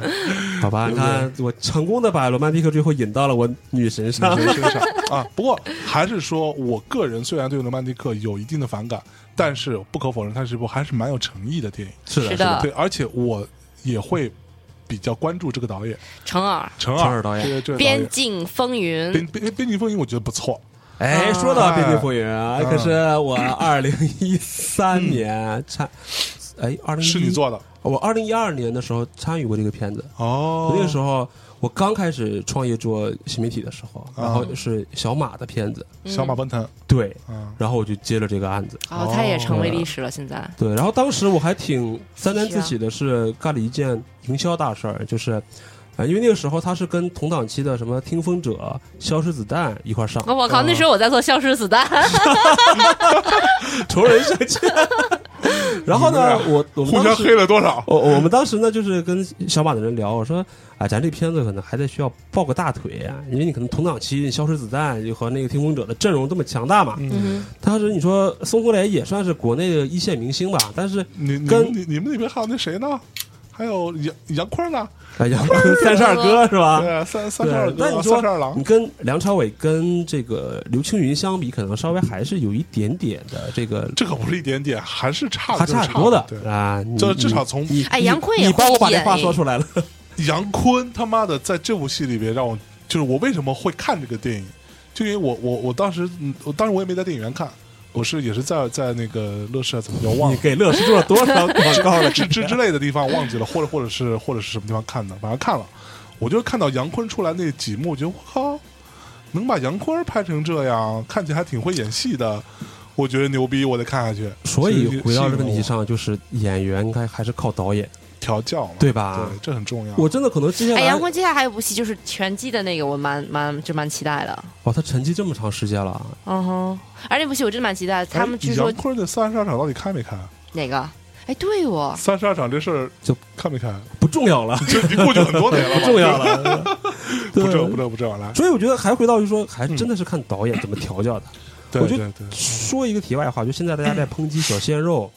嗯，没有演技啊，什么什么这个比较尴尬呀、是但我还是想站在这么一个角度说，这是导演的问题。是你做一个项目主，你把他请来就是为了，比方说吸引年轻粉丝的，还就是为了怎去么着做社交话题的，就是为了去要这张脸的，嗯，人家已经尽到了这个责任。对但如果他会演戏，当然更好，对对吧？可能说，那、人家是偶像，心里还有想做演戏的，但是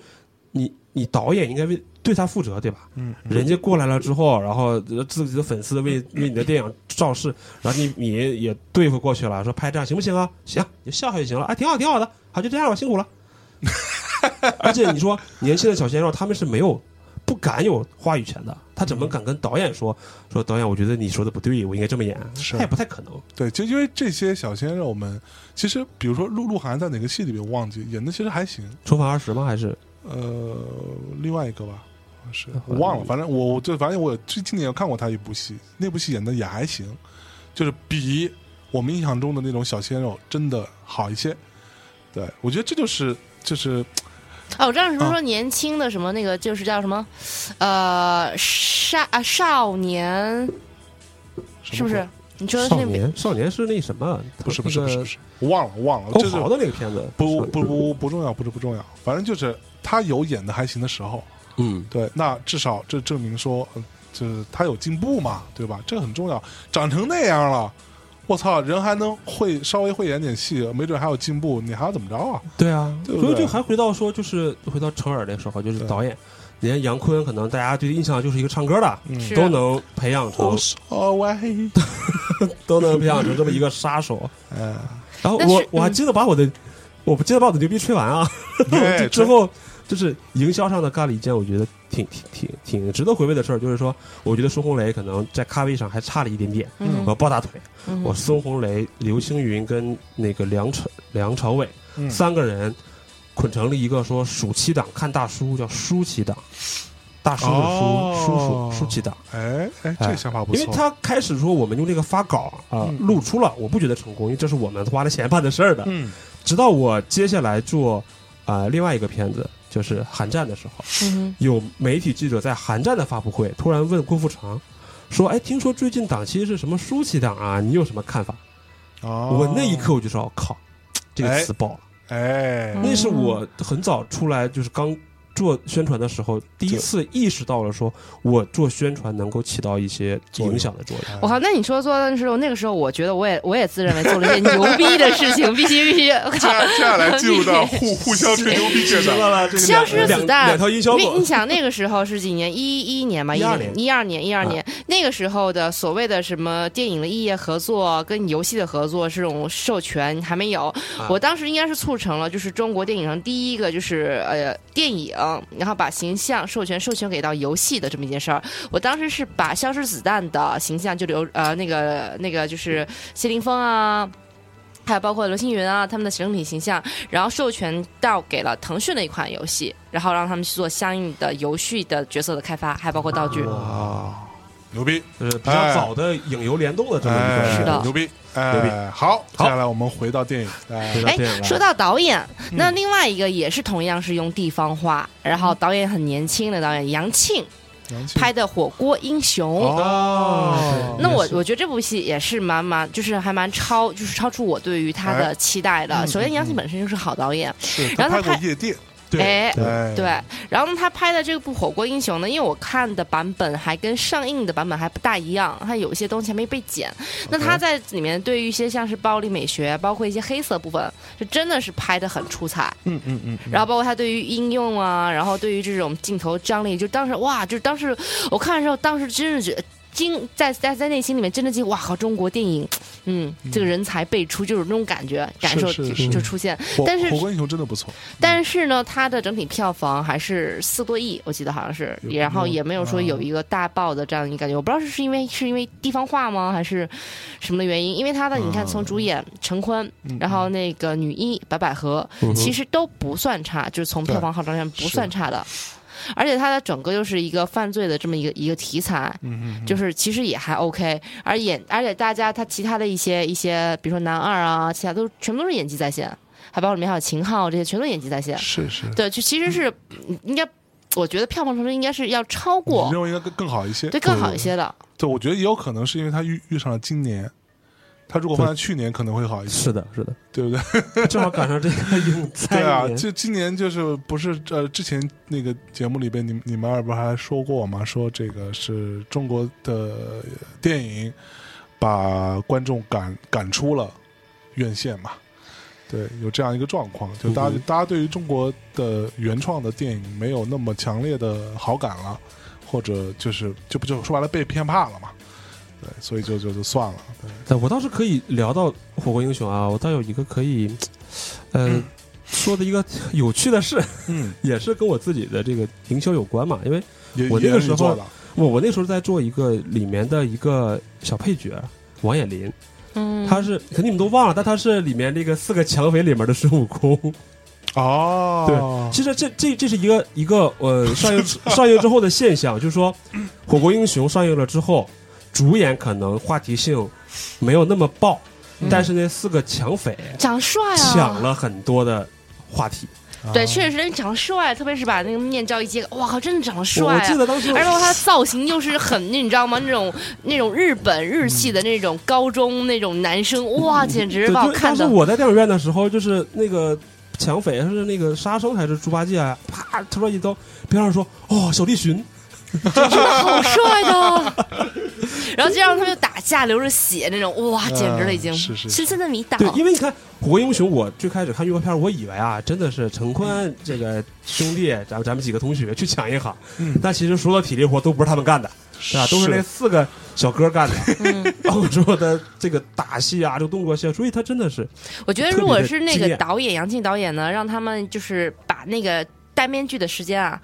放的少一点，多录下那个真人的真脸，也许票房成 绩会更好一看脸些的。事情，是吧？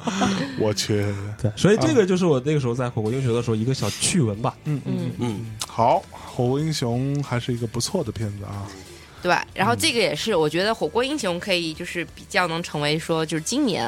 一个比较有话题的对电影。一六年吧，一六年对比话在话题片里面是我个人来说比较中意的嗯一篇。然后应相爷要求带出相爷你想要比较中意， 好， 好硬啊，这没有没个。有没有没有没有没有没有没有，这这个我其实我想不太出来。那我对我先说一下你们说我说对，我倒不是说喜欢不喜欢，那确实是整个今年最大的一个话题电影，嗯，嗯叫《百鸟朝凤》。啊，下跪世界，对，哎这一跪值多少五千万是吗？这将近六千万吧，因为它开始的时候票房好像也不多，一一几两百，千万啊，对啊哪里一两千？几百那对对时对候，对当时没有过千，对，对嗯，但是最终的数字停在八千多万，八千多万，真是太可怕了，就是，所以他已经说已经超开超脱了这个电影本身的东西，在讨论一些事情了，嗯嗯对，所以这种也是叫报复性观影吗？呃，也我算我是我吧，觉得就也是这可种能娱是，乐或者说这这个是世界营销带来的一个关注点。对，当哎它叫当大家没有什么东西可看，或者说说白了是什么？在我看来，从呃消费者立场来说，是因为我不知道该信任什么，但是哦，你有这么一件事情发生，让我从来没听说过这个电影，我去听了看去看就知道这个电影了。同时，当我想去看电影的时候，我选择看它吧，可能至少还是一部好电影。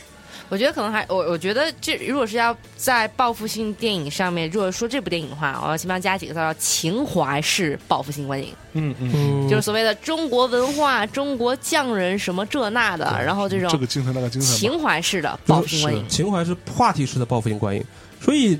所以我现在我的个人的一个当时的情况就是大家都在说这个事情，我反而有了抵触心理。啊嗯，，我也是，我也是。哦对，就是我也可有可能对觉得啊这一个片，但是至于要这样嘛？就是说下跪的事情啊，下跪这件事情然后特别有意思，因为我是基本上我虽然没有在现场看到那个就是那个制片人下跪，方力嘛，方力的，方力，方力当时也是呃，那个做那个李玉导演，像玉观音那时候的他包们这括些人，韩寒的那个片子也是他做对的，对对对对。然后他是正好是在有一个有一个院线群，这里面全都是院线经理啊，然后排片儿的那哦些嗯什么影院的，反正院线的人全在那一个一个群，大概有个三四百人吧。然后反正全全中国人的院线的什么有头有号全在里头。嗯然后突然在那个群就爆炸了。啊，啊，哇，就狂在说方方力下跪了，方力给我们下跪了，什么什么之类的，然后我就惊了，我靠，什么情况？然后第二天，梆，全部的新闻就全都出来了哇，然后朋友圈刷爆了，然后就很多那种老电影人和老电影发行人就就一起来为这个就是方力大哥，然后那个就在朋友圈上刷，哎，你看看那个方力老方，他因为他算老一辈的那个前辈，嗯前辈都下跪了，你们还不多排一些？就有有一点那个时候就开始反感了，是就有点像绑架式的这绑种，架绑架式要挟式的对。你看你排片，你再不敢多排一些，等于说他真的是在拿这种来就绑他是架你。道德绑架嘛。我觉得然后第二这个是天再加上媒体再一发酵，哇对对塞，对又对嗯观众又开始绑架，就整体的就全部就对，我其实我有一个观点，就是说方力是谁，可能对于业内是 OK 的，但是嗯普通观众是不知道的。对，没人知道你是所谁。以他说他下跪给谁呢？嗯哼，他就是下个下个跪给业内嘛。对呀、包括说我还关注了一个小的细节，呃，不知道这个可说可不说啊，那你说呗向老板接着说，就是呃，范冰冰应该是受，就是比方说是受过，比方说方力的照顾啊，拍过片子嘛，嗯所以她在电影上映之前就转过微博，啊，嗯但是韩寒在上映之前没转过微博，嗯然后下跪了之后就转了微博，嗯对吧？那啊，我是觉得说啊，可能这一跪就是跪给这些人看的。也有可能按理来说嗯啊，我觉得说你你你如果真的知道这个片子，可能说市场预期不好，因为大家都是电影人，应该明白这个东西，嗯，对你就应该提前发力嘛，是对吧？因为我经常会看到一些。就是就是电影可能已经都颓都颓了，都不行了，你再去发，你再去，没用摇了，旗呐喊没有用了没有对，你肯定是在之前或者是热映的时候，你去聊新呐喊，你去争夺排片，你才能有效果。是。是那我而且觉他得这个，而且他现在这个这个结果一，我觉得一定是远远超过他当对时预的期那个预期的，嗯嗯一定是超过预期的。然后再加上有什么老电影、什么老电影人这么再一嗯加持，是嗯立马的就就整体的那种不情过绪，，就我当时看了这个事件之后，我其实真的很反感，就是我不觉得这是一个好的示范。那这样的话，是不是之后所有的电影发行都出来跪一跪呢？确实后面有有的就有呃导贵后演面有有人跪啊，的，对啊再再跪就没有没有这个用了，对对吗？对啊，就是然后那最后这个东西变成大家的，呃我觉得这个。坦白讲啊，你也不并不认为说很很这很简单。如果说你是这一步，那就算了。那如果还有下一步呢？还有下一步这样的片子，你会指望你下跪引起的会来看的这些人，他们下一步还会来看吗？我觉得，我觉得可能得需要更大的一些，对啊更加可刺激的可自可杀对什么之类的，对写啊遗书嘛，你就难道会有这要样？，因为因为说白了，这样的影片本来就不是一个大众层面哎，终于回到所这个会喜欢的东西嘛就。回到问题，就是说刚才聊这么多下跪的话题啊，对范冰冰啊，哈哈，嗯就大家都没有聊这个电影电影本身身怎么样。电影本身怎么样？就我要讲的是，电影本身跟导演之前的作品比起来不算差，但是我不认为它是个好电影，我不认为它有多好，甚至都不如他以前的很多部作品好，这是问题。第二点，这个电影里边所讲的这个所谓的“百鸟朝凤”这件事情，就是因为我是做音乐行业的，对吧？我去看了，然后我这这是你的专业，就我看完之后，我觉得说，我操，那你最后《百鸟朝凤》你说的这个这个这个曲子长成什么样子呢？最后你呈现出来的，你不是用民乐啊或者什么东西呈现的一个结果，你还是用现代的音乐嘛，你还用这些东西嘛？那你最后你在干嘛呢？你最后最后我们大家期待的那个东西，其实，嗯、你懂我意思吗？就就好像说我们今天在说我们来做一场不插电的演唱会，嗯结果噼里啪啦舞台上他妈插插满了电，你懂吗？然后我就说，你说好不好听这已经不重要了，操！我觉得我我被忽悠了，哼，确实，确 你懂我意实思，吗？就是你牛逼，你最后你真的你，我我不知道原因出在哪里，但是我作为音乐音乐的从业人员来说，我这点是非常不能理解的。明白。对，我我可以从这个角度来说，就是也是一个不太理解的，就或者是很失望的一个点。刚才小乔老师说的匠人精神，嗯，但我看完之后，我也不觉得说用这种方式能够弘扬什么唢呐文化，或者是说能够吸引更多年轻人想从事这个行业。嗯我觉得这才是最关键的，对吧？是啊，嗯你像我们最开始，我跟我跟相爷聊过一期日剧《火花》，嗯嗯就说日本很多传统的这些，呃无论是呃漫才也好，或者是什么这些表演也好，它有一个严惩性。它演完了之后，有些年轻人会有冲动说，我想去学这个东西。嗯对，我觉得这才是一个你想传承嘛。嗯，是，但是你你那个片子，比方说你吹唢呐也好，或者什么也好，你整个看完了之后，我没有这种冲动。嗯嗯反而同期不是同期了，就是今年还有一些好的中国的这些片子，比方说我在故宫修文物，啊啊，哎，这个真的是对就我很觉得奇怪，就是它是纪录片好看，它电影还是好看。对我觉得这那电个影你看了吗？我没有，我没有全部看完，啊我没有全部看完，但还是好看的，他还是好他那个纪录片是跟纪录片一样，把那个电影跟纪录片一样吗？差不多，没有啊说有太大的变化。对啊， OK 而且最可我觉得最值得称赞的是，我在故宫修文物这个这个纪录片在 B 站上的点播量超高。啊是对啊，因为大家都知道 B 站就是哔哩哔哩，可能是很多年轻人在嘛，对嗯我觉对，得这才是它的意义所在，就是说对，对你用你的精神，你你你抓了一个，就比方说这种这种消失的文化也好，对你用一种很现代的包装，但内核还是这个东西嗯嗯，能让年轻人接受，对这才是能传承下对去，的。而且你会看到很多年轻人就觉得说很向往这个职业，因为他觉得对啊很新鲜、很觉得神秘、就很很好牛逼玩啊儿，又酷，对吗？对，很好玩儿，对对啊对，很酷，好玩很儿。酷，然后又有文化，然后我觉得就这每天才能做这个传承事情下去，对吧？对对对是对那你说，如果真的真的是靠下跪，靠这些东西，呃，观众可能看了就说啊，这个片儿是挺好的，是挺苦情的，呃，都忘了这个到底 是百鸟朝凤是用什么吹出来的，嗯，那我觉得就没有意义了。对对对哎，还是说明就是他这个一开始就是他的宣传目的，以及包括他的这些动作干嘛的，就不单纯，就不单纯。嗯嗯一开始就不单纯，所以后面他就是等于顺水推舟推成这样子的，就是嗯是，没错。嗯，百鸟朝凤的下跪事件啊，这个也稍微给大家盘点一下。对啊，嗯像是今年的话题电影，像刚才就是我们说，像是有罗曼啦，还有包括像是有嗯火锅英回锅雄、白朝鸟，凤、嗯，那还有其他几个也都是很很有意思的，像是对大鱼，大鱼海棠、哎大鱼海对，棠，哎，对，还有像什么驴得水啊、李德水，然七月后与安生啊、追对求者潘也啊、金对潘金金莲莲也算是对。。对都那我是们这些可能都聊聊能一聊咱们嘛好好来聊一聊。好好聊一聊嘛。对啊，我没关们系先从谁来聊吧，下嘴呢？先从大鱼先来条鱼，来条鱼，哎来条鱼先上然后条鱼，然后再聊驴。哎，大鱼海 棠，哎，你们怎么看啊？我一开始其实我我我我也是会觉得说，我有点，就当时你还记得吗？他当时那个有众筹的那是个那个是事情，是我当时当时看了一个，哇，好棒，我还真众筹了，啊哈，众筹了哦你有参加？哇，你好棒啊！我所以很所以久所以很久你很在久，最后的名单里，我没去看那部电影，是 吗，我操，为 什么？你这么讨厌因为他因为？到后面的话，其实我我我不知道，就是你说有点烦了， 就是这个片子抵已经触吗？还不是干重要嘛了是的？吧？就有点有有点抵触了。然后包括我看到很多，他只要有放无聊键，有放无聊，他就，所以我觉得他宣传宣传的并不好，就他几个好了一手好牌，就真的是被打烂那种感觉，就是会让我觉得有点可惜。嗯哼，然后其次二呢，就是他给的一些物料都会一会又会被过度解读，我又很讨厌。就是嗯其实你并没有。然后对后来他那个电影上映嘛，那个动画片一上映，后来就有一些影，我就看那个看了一些影评，然后我就想我要不要去看这个片子。后来呢，就是直接就嗯。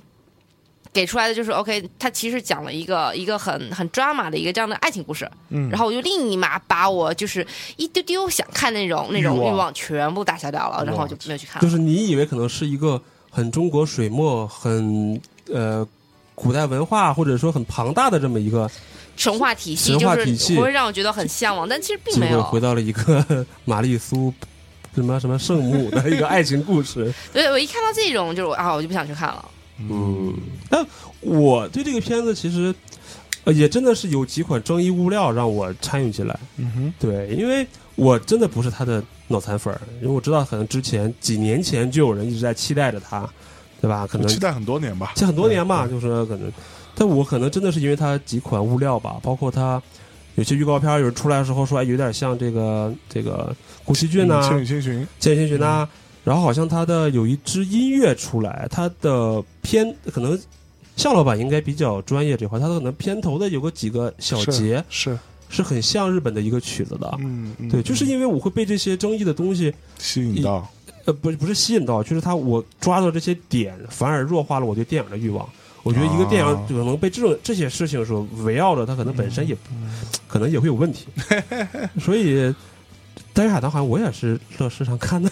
是不是 啊？是？吧？也没有去电影院看。哎，对，而且我是挺反感这种说说情怀，说住了多少年啊，嗯嗯什么。就是后来好像有人吐槽吧，说没有， 12但是年但是15侯年孝贤的，就是那个聂隐娘，她做的很好，我就那个是真的是我啊靠牛逼，但就是我，比方说，嗯，你在在电影上映期间，比方说《大鱼海棠》嘛，经常会有说住了十十十多年嘛，嗯但有人会吐槽说，你可能有好有好几年只是一个想法阶段，而不是实际在做事阶段。对，可能说你实际做一个事情的时候，没有说你说的那么的苦逼。嗯，而且你会发现中国动画片好像就是这样，中国动画片就是真的是故事靠不牢，就包括小大门圣神大。圣归来，大大是圣官、小门神，全都是在故事上靠不牢。没有，我觉得至少《大圣归来》吧，至少没有像《大鱼海棠》这样。对，《大鱼海棠》我我我是买了票去电影院看，然后嗯我在它这个电影上我投入了三百多块钱吧，为什么？呃包场了我买了四个人的票嘛，啊？对，然后有我我所以说我就我就不知道你们这九块九票从哪买的嘛，我反正我每次买都就是原原价买嘛，在什么这种 app 上，然后我去看了开场也一样啊，开场很还蛮蛮了不起的，对我觉得哇靠牛逼，哎，开场牛逼，哎，非常惊艳，然后之后就是一落千丈，屎一样的神展开，就莫名其妙。我觉得最大的问题是什么？剧本本身有问题，就像我说的，人物不成立嘛。为什么大家都后来就很多人很烦那个那个那个女女孩叫什么？叫春还是秋？春春对吧？就很多人男的叫秋，我都为知道为没为什看么过。都很烦他，就是因为他人物不成立，导致你觉得他就是一个特别偏执的一个那么一个人，他的动机并不足以支撑他去做这些事情，但是他非要这么做，你就觉得说我操，你就是为了他妈的跟，就为了一个别人，对吧？为了你你喜欢的一个人，你他妈的把整个村子都给牺牲了，或者这样那样的，一一堆的这种这种。微词就出来了嘛，那大家觉得他的人物设计就是一个绿茶婊，一个圣母婊，嗯一个他妈的 bitch，对吧？ 那这些我觉得都是剧作本身的问题，但同时我觉得也跟配音什么也有一定的关系。这里边只有一个人配音好，金世杰嗯啊，只有金世杰配音配的非常牛逼。金世杰那一段他一出来，他演那个他配的那个角色啊，那一段你觉得你不会出戏，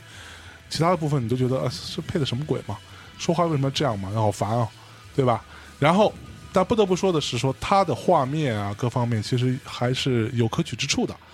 尤其是这个宏大的这些背景啊，这些就是我在主要的钱花在前面了，在我看来，土楼吧，就啊那那些场景画画画的非常像样，也是他最开始拿来众筹的也好，或者说是拿来呃当预告片的也好，那些非常吸引人的画面都在前面。对我觉得设定本身是很有趣的一个设定，但是没玩好这个事儿，玩到最后就变成了一个莫名其妙的一个结局。对，对，但是有一个，就刚才像爷说的这个这个画面嘛，嗯，网上有一些呃，不知道是谣传还是怎么说，是韩国人外就是外包给韩国人来做啊是的，嗯是是是是有有有这样的说法。对，完然后这当然当然这里边是有很多的一些内情，因为我知道很多内情，但有一些我也也不太能说啊，在节目里头 就也不太好。但是我有一点可以讲的是说，他没有做那么长时间，他真正这个项目认真开始踏实还开始做这件事情是二零一三年开始。对吧？这就是我说他说了那么多年，他其实实际做事的时对间，并因没有为那么他长。钱不够嘛，一方面钱不够，另外一方面这中间因为有钱的关系，有他们导演本身的呃领导力吧，或者跟团队之间的相处的关系，导致了来来回回有很多人走来走去，有很多人跑了，很多人干不下去了，因为他经常会出现一些状况是类似于呃，因为动画电影啊，它就是 你让它重新拍，或者说剧情这时候改一改什么，这是很很很大工作量的事情。是的，对你得你得重新弄，你知道吗？你不像真人，我就拍一下，可能都都我重新不接镜头就能不接上重了新，但你得接一接得对吗？重新来画。那你要，重新画，这是很可怕的。然后但是导演就其实很任性，在这里头会有一些这样的一些情况。当然，你也可以理解成他为了让这个最后成品变成他内心当当中所谓所谓他那个梦嘛，他嗯，不是一切起源于他自己的一个梦嘛？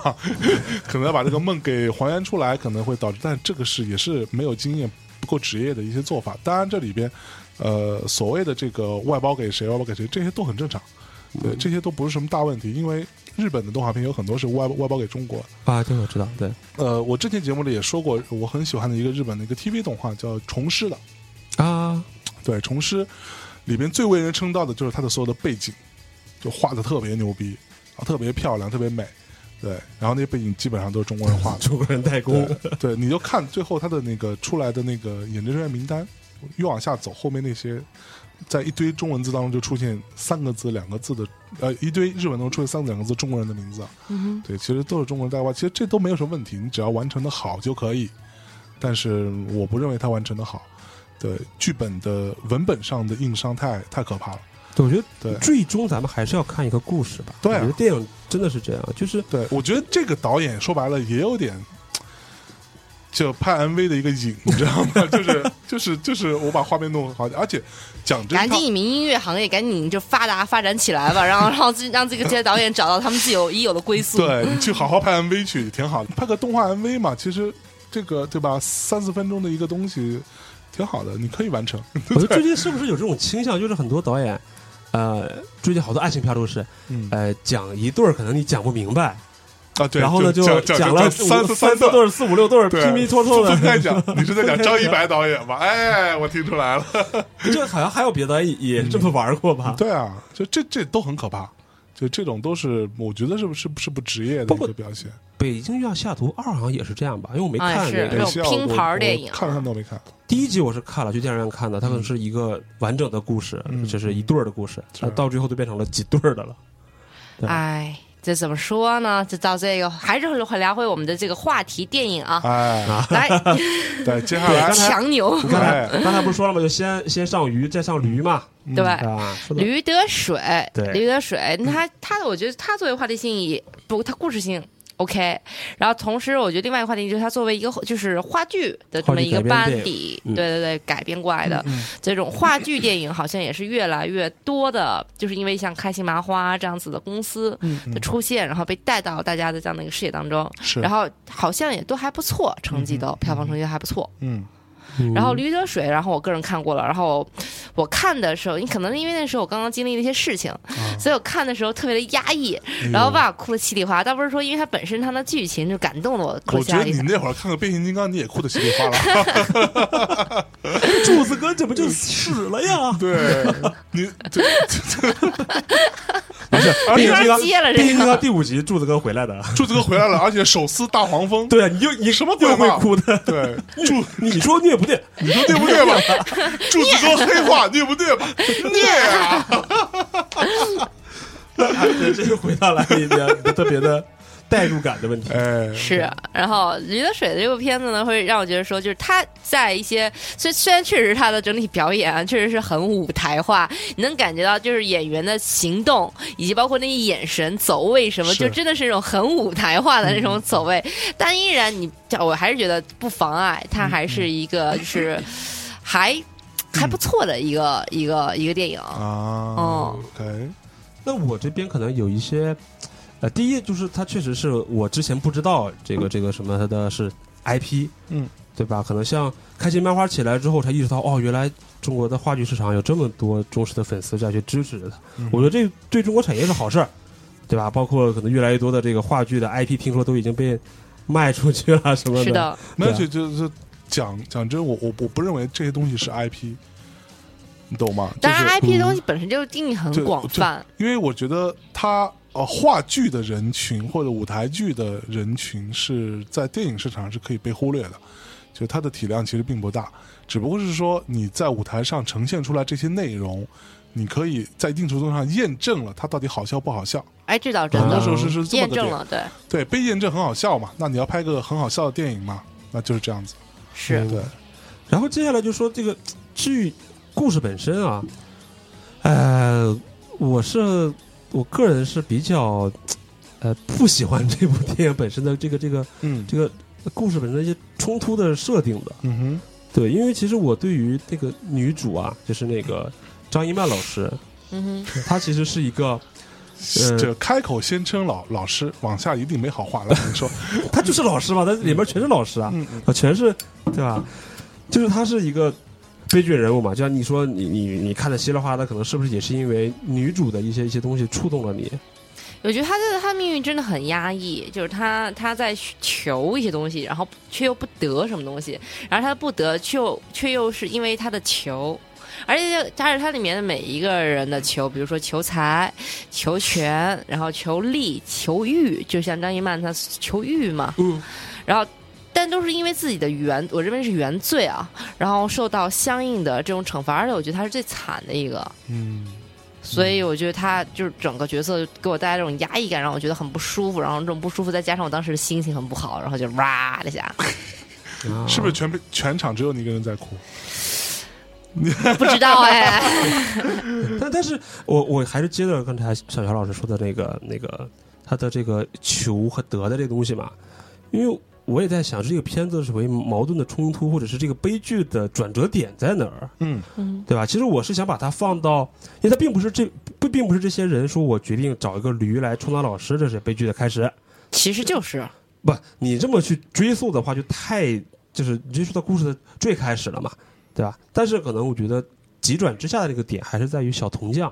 嗯哼，他来到这边，嗯哼，对吧？给整个这个学校的人带来了一个转机。嗯哼，但是呢，小童家又不想去去装这个老师，然后这个张一曼老师啊就说：“我来说服他，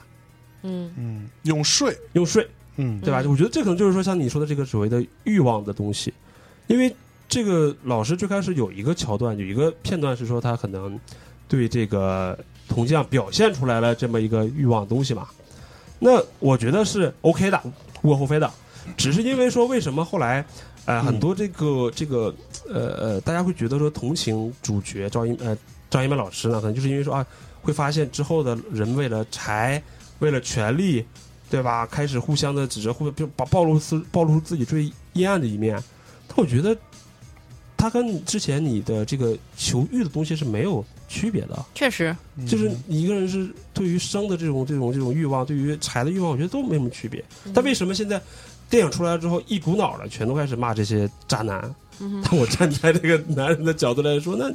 对吧？当然，我可能我这么来说，肯定会有人说是什么直男癌啊或者怎么样。嗯，但是从我的对于电影的矛盾冲突点来说，那就是这个点，嗯可能是张艺谋老师他自己。把这个这个这个这个这个自己的悲剧的人生，就是从因为那一个点开始的。所以我在说，就是因为你的欲，所以造成你的选择；因为你的选择，然后造成你的命运是什么？嗯，所以都是被注定的嘛。那向老板呢？你觉得我们这个嗯这个关于驴得水的这刘个德争水议啊，，刘德水，我没去电影院看，对，又是在乐视上， 嗯 好像乐视没有哈，不知道我哎。忘了在哪看了啊那你的问题就我我更在大了。我在某一个 app 上 看的，啊哎哎，然后呃没看完，对我看了啊，那这个呃对最大的包袱就没了。就是对我来说，我看了差不多，嗯我估计看了得有一半吧，我就嗯就有点够了。我看了《夏洛夏洛特烦恼》，哎，之后对于所有这些呃话剧或者说开心麻花系列吧，嗯哼，这样这样的东西，或者说那个不入法眼。就就我我真的有点来不动，就是小品化的段子的堆积嗯导哼致的这样一个很荒谬的这样的一个呃电影，我都没兴趣，我也不想浪费时间。对，然后只不过当时是看到还蛮蛮多人说还有，当然也有很多人说很烂，有一些人说还不错，那我就看一眼。对我是我是在飞机上看的吧，应该是都没看完在飞机上用 app 来看 啊，iPad 呀，哦，对啊，啊先先离线嘛，那很难吗啊？哎，啊不难这不重要，这不重要。嗯怎么怎么看都不重要，哎，没看完，所以我之后应该也不会看任何这种这种东西。对我很很很反感，很讨厌。对，你是说是他抛开了这种，他本身就是他应该有电影属性，但是没有电影属性，对我我他我只是讲了一个故事。对我就觉我得们刚才正好聊到了，说很多电影它是不讲故事的，对，完全是炫技的， 啊，它可能确实让人有反感。但是嗯，有些电影，比如说像这种《驴得水》，它是讲了一个很好的故事的，没有但，但问题在于没有，我觉得他他的整个剧不是在讲故 事，哎而是在在讲每一个演员的表演。其实我我我我反感的地方不是在于他讲故事，我反感的地方在于他抖包袱，就他憋着劲儿要逗你 笑。啊，就这个东西让我觉得很烦，就是这这很很，是我看那那一半，至少我觉得很多笑料，很多这些东西跟剧情无关的，它并不推动剧剧情怎么着，但是它就是要让你很开心。我觉得这个是跟它开心麻花系列的舞台剧的属性跟这对种话很剧大属关性系有很大关系的，就是让观众笑嘛。嗯，对，你而的且定因位为就而这且样子嘛。因为舞台不管是舞台剧的的演员，然后他是需要通过这种现场的反应，嗯对，去来去来没错互动，然后完成整部剧。但是在电影不一样啊，电影是我们隔着屏幕无法跟演员产对生对对互动的，得靠我们所观众以他自己的就理解和想尽象。量的让你笑，就这样的东西。所以，但我并不是说这这种东西有什么不好，因为就好像大家说的说，我他妈辛苦一天了，我累了一天了，被老板骂了一天了，像傻逼一样，我他妈去电影院就想笑一笑，怎么了呢？也没什么错，只是我个人不喜欢，嗯我个人不不就是，第一我我也笑不出来，第二我也不觉得这东西真的有什么价值，嗯，好，了好解。嗯好，那我们二零一六年的话题电影盘点的差不多，那我们来聊一聊除中国。当然，就是院线电影除了中国片以外，那还有其他精彩的片子，然后也在二零一六年大屏幕上跟那个观众朋友们都见了面。那在这就是之前，要不要先进首歌呢？好，先给大家进一首奇怪的歌，这首奇怪的歌呢，然后跟等一下我们要聊的片子有关系。哎， OK，然后给大家带来一首我也不会念的一首歌，然后这是什么鬼？对什么鬼，大家听一下就知道了。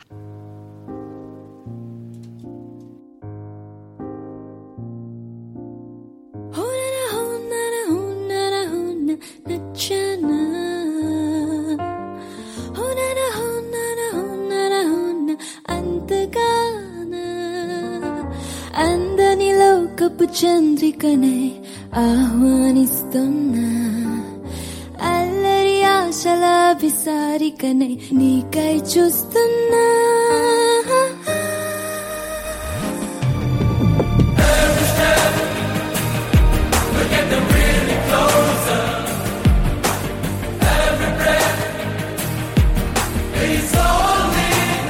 Every step.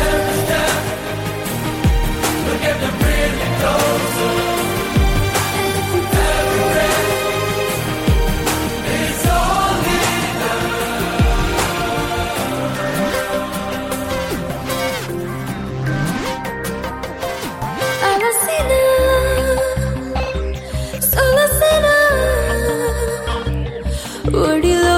నిన్ను లాలించనా అడుగునై నడపనా నీ చెంత పయనించనా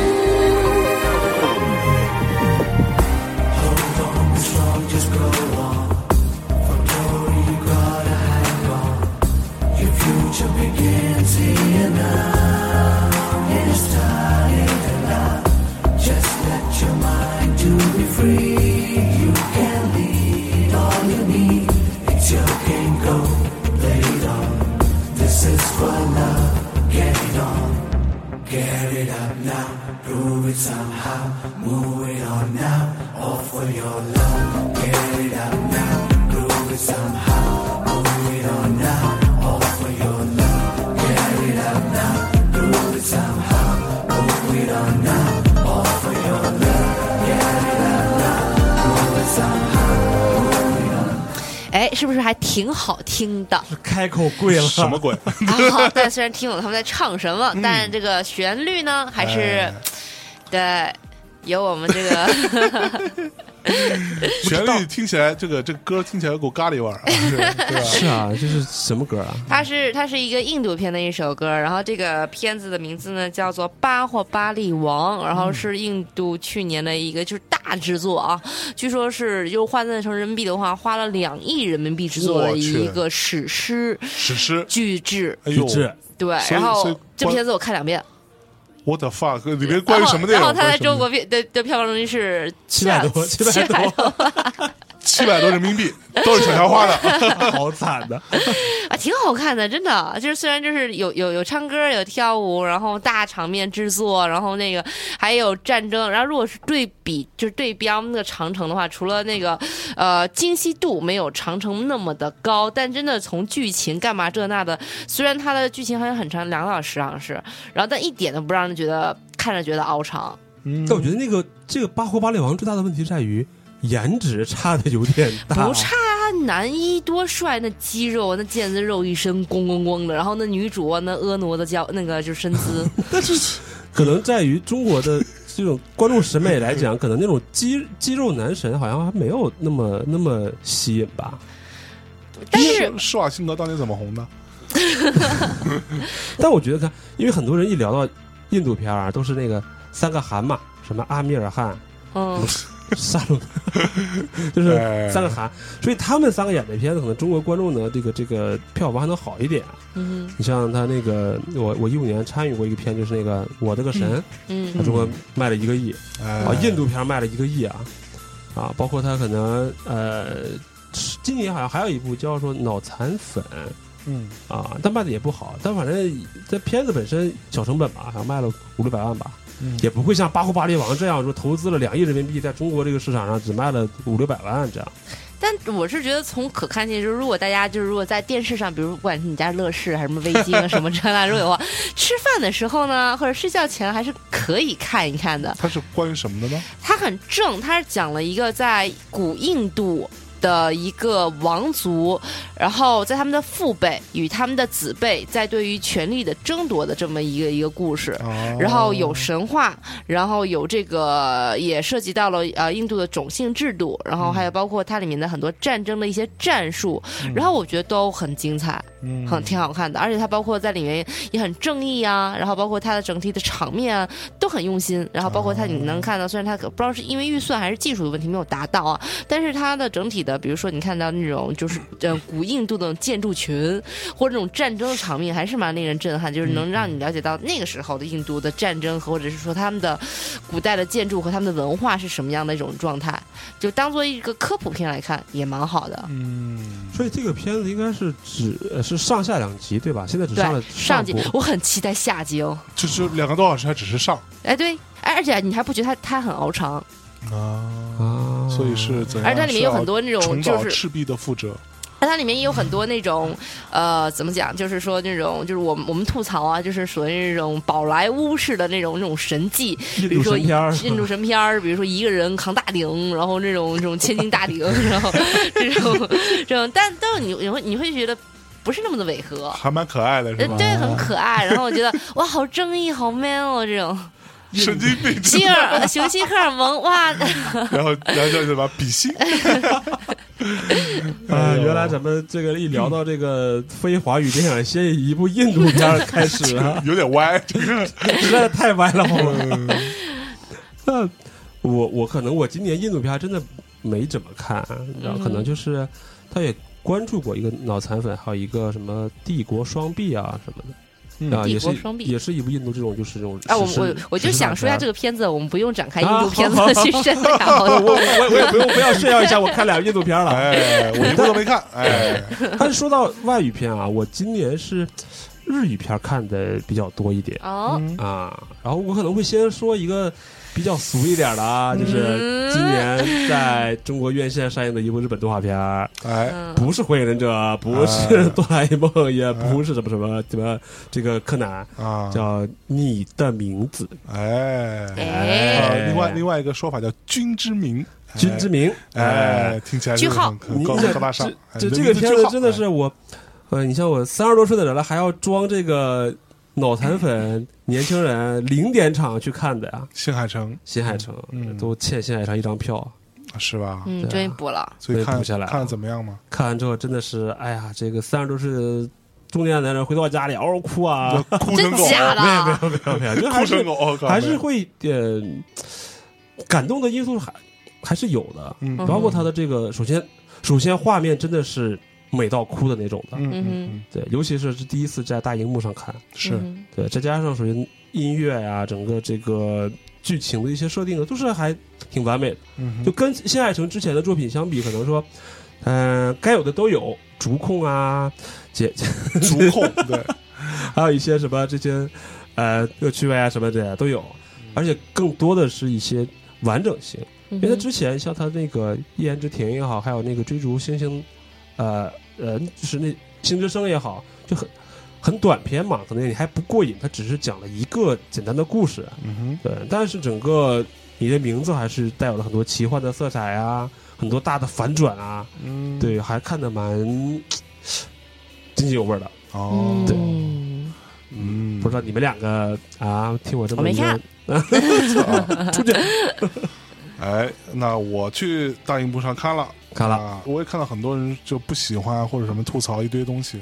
我我还是蛮喜欢的。嗯哼，对这片子我还是我还挺喜欢的。呃，新海诚，因为我本身就还蛮还就算挺喜欢的一个一个动画导演吧，但是我觉得他的问题也呃的，就他一直以来的被大家所说的什么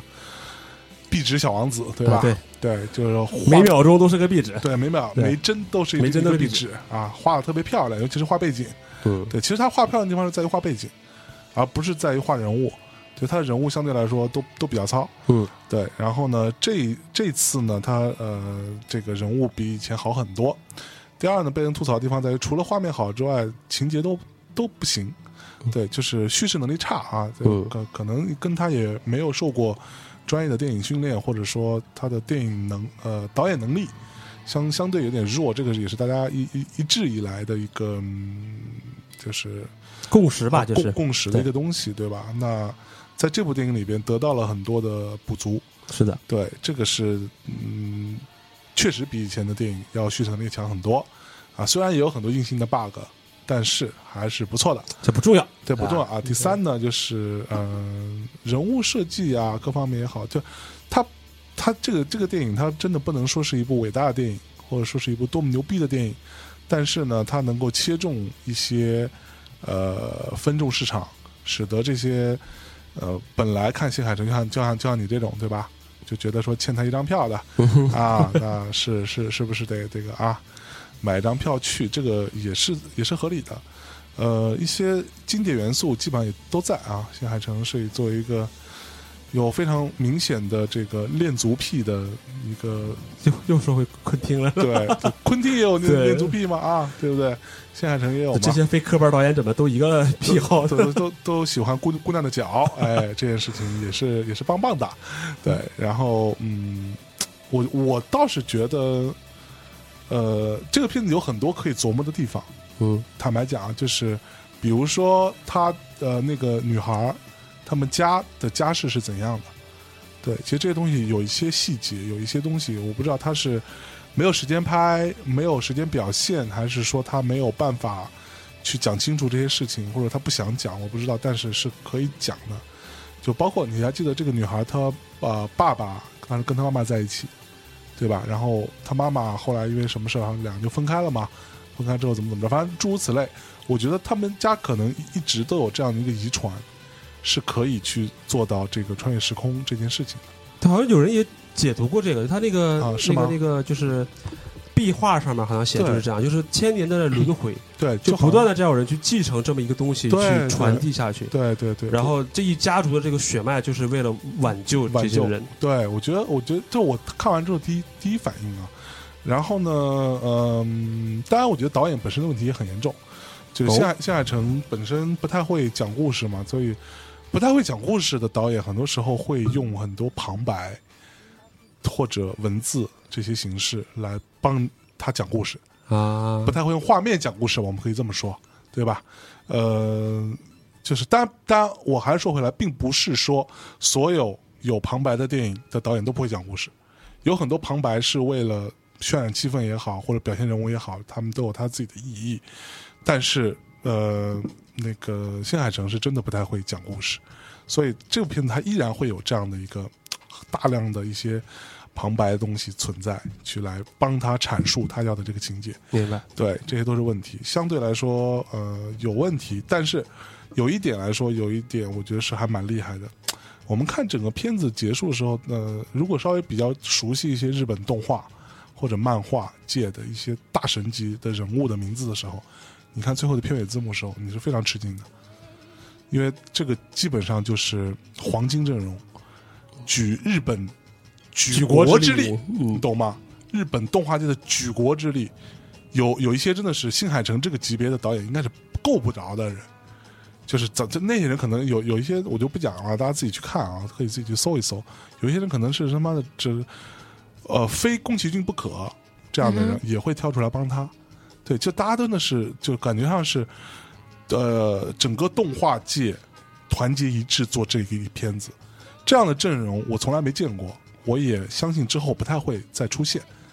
才呈现出这样的一个结果出来，包括它的色纸，就是色彩指导，然后呃色彩指定，对，也包括它的什么背景啊、它的人物啊、它的原画呀、诸如此类这诸一切的东西是非常可怕的一个黄金阵容。对，所以呢，如果没看过的同学，还是建议去看一看。现在已经下虽然下线了啊，呃，在网上看一看，对，也还是要看的。呃，相对来说，新海诚的另外的片子来说，其实我我看完之后，大家大荧幕上看肯定是很嗨的，嗯，就跟你去现现场看演 唱会是吧？只要他唱的不要太可怕，你都觉得很牛逼，对吧？但你回来你听你你你听那个 CD 嗯的时候 CD 嗯或者他们发行的现场的版本或者现场直播的版本，你就觉得像唱的跟鬼一样。对，这这这这些都有存在这样的问题。那你被感染了嘛？那这个大荧幕上看，当然觉得很牛逼。但回回回来之后，我又把呃另外一部电影看了，就是《炎夜之庭》。啊，对，啊，《爷爷之庭》也是新海诚的一个短篇作品吧，我觉得那个反而是比较好的。对，那个片子的讲故事的方式比较完整，然后又很短，很短片，而且呃人物啊、故事啊、推进啊之后的结结果啊，整个发展都很很顺畅，相对还是比较一个完整的作品。对，《爷爷之庭》如果大家没有看过的话，真的去搜一搜新海诚的片子来看一下，在 B 站好像就有。对，然后《爷爷之庭》，我稍我稍微插一句，从《爷爷之庭》到这部其实都一样，他们新海诚的拍摄有一个很牛逼的一点，就是也是很可怕的一点，它是先实拍的，嗯，对在实拍的基础上，然后再去，对，在实拍的基础上再去做动画，所以它都有实拍，它它的分镜头都也以先实拍的方式把它做出来。大家去搜炎呃《炎夜之庭》真人版，你可以看到他在里边做菜啊什么诸如此类，这些东西都有一个实拍的过程。啊，对它就是等于说它是分成两个画面，一个画面是是实拍的景，一个画面是它最后动画呈现的景，这呈现出来的样子是什么样子，它整个给你做个对比，它都有都有实拍过，对，所以新海诚啊，就是如果你还没看过这个《炎夜之庭》的话，嗯呃，还有一个值得推荐的就是它的这个主题曲嗯啊、这个虽然这个主唱的名字可能用中文念起来有点怪啊，叫做秦基博，哎呃，秦是秦始皇的秦，哎基是就是基友的基，博是博大的博啊。哎，但这首歌真的是，就是怎么讲，特别的吸引人，尤其是配合着它这种画面也是那种小雨纷纷的，嗯嗯，哎然后打在这个湖面上，对，然后这个片子这个主题曲在一起来。是哇，你这个这种气氛全都全都很很完美的这 个表现出来，是是，嗯，你的名字君之名啊，对，对，又推荐了一些新海诚的一些其、嗯其他电影，最后给大家带来一首神秘的音乐，那么大家下期见啦，好，下期见，拜拜拜。拜拜。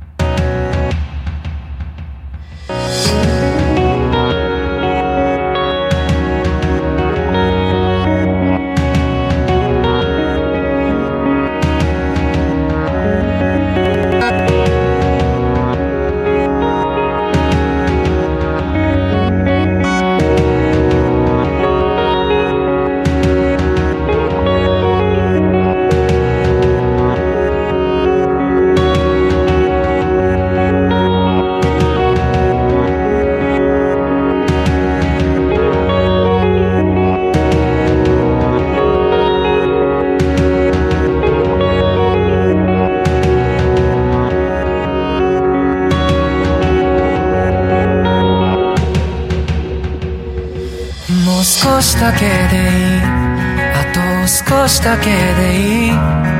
もう少しだけでいいからもう少しだけでいいあと少しだけでいいもう少しだけくっついていようかもう少しだけでいいあと少しだけでいいもう少しだけでいいからもう少しだけでいいあと少しだけでいいもう少しだけくっついていようよ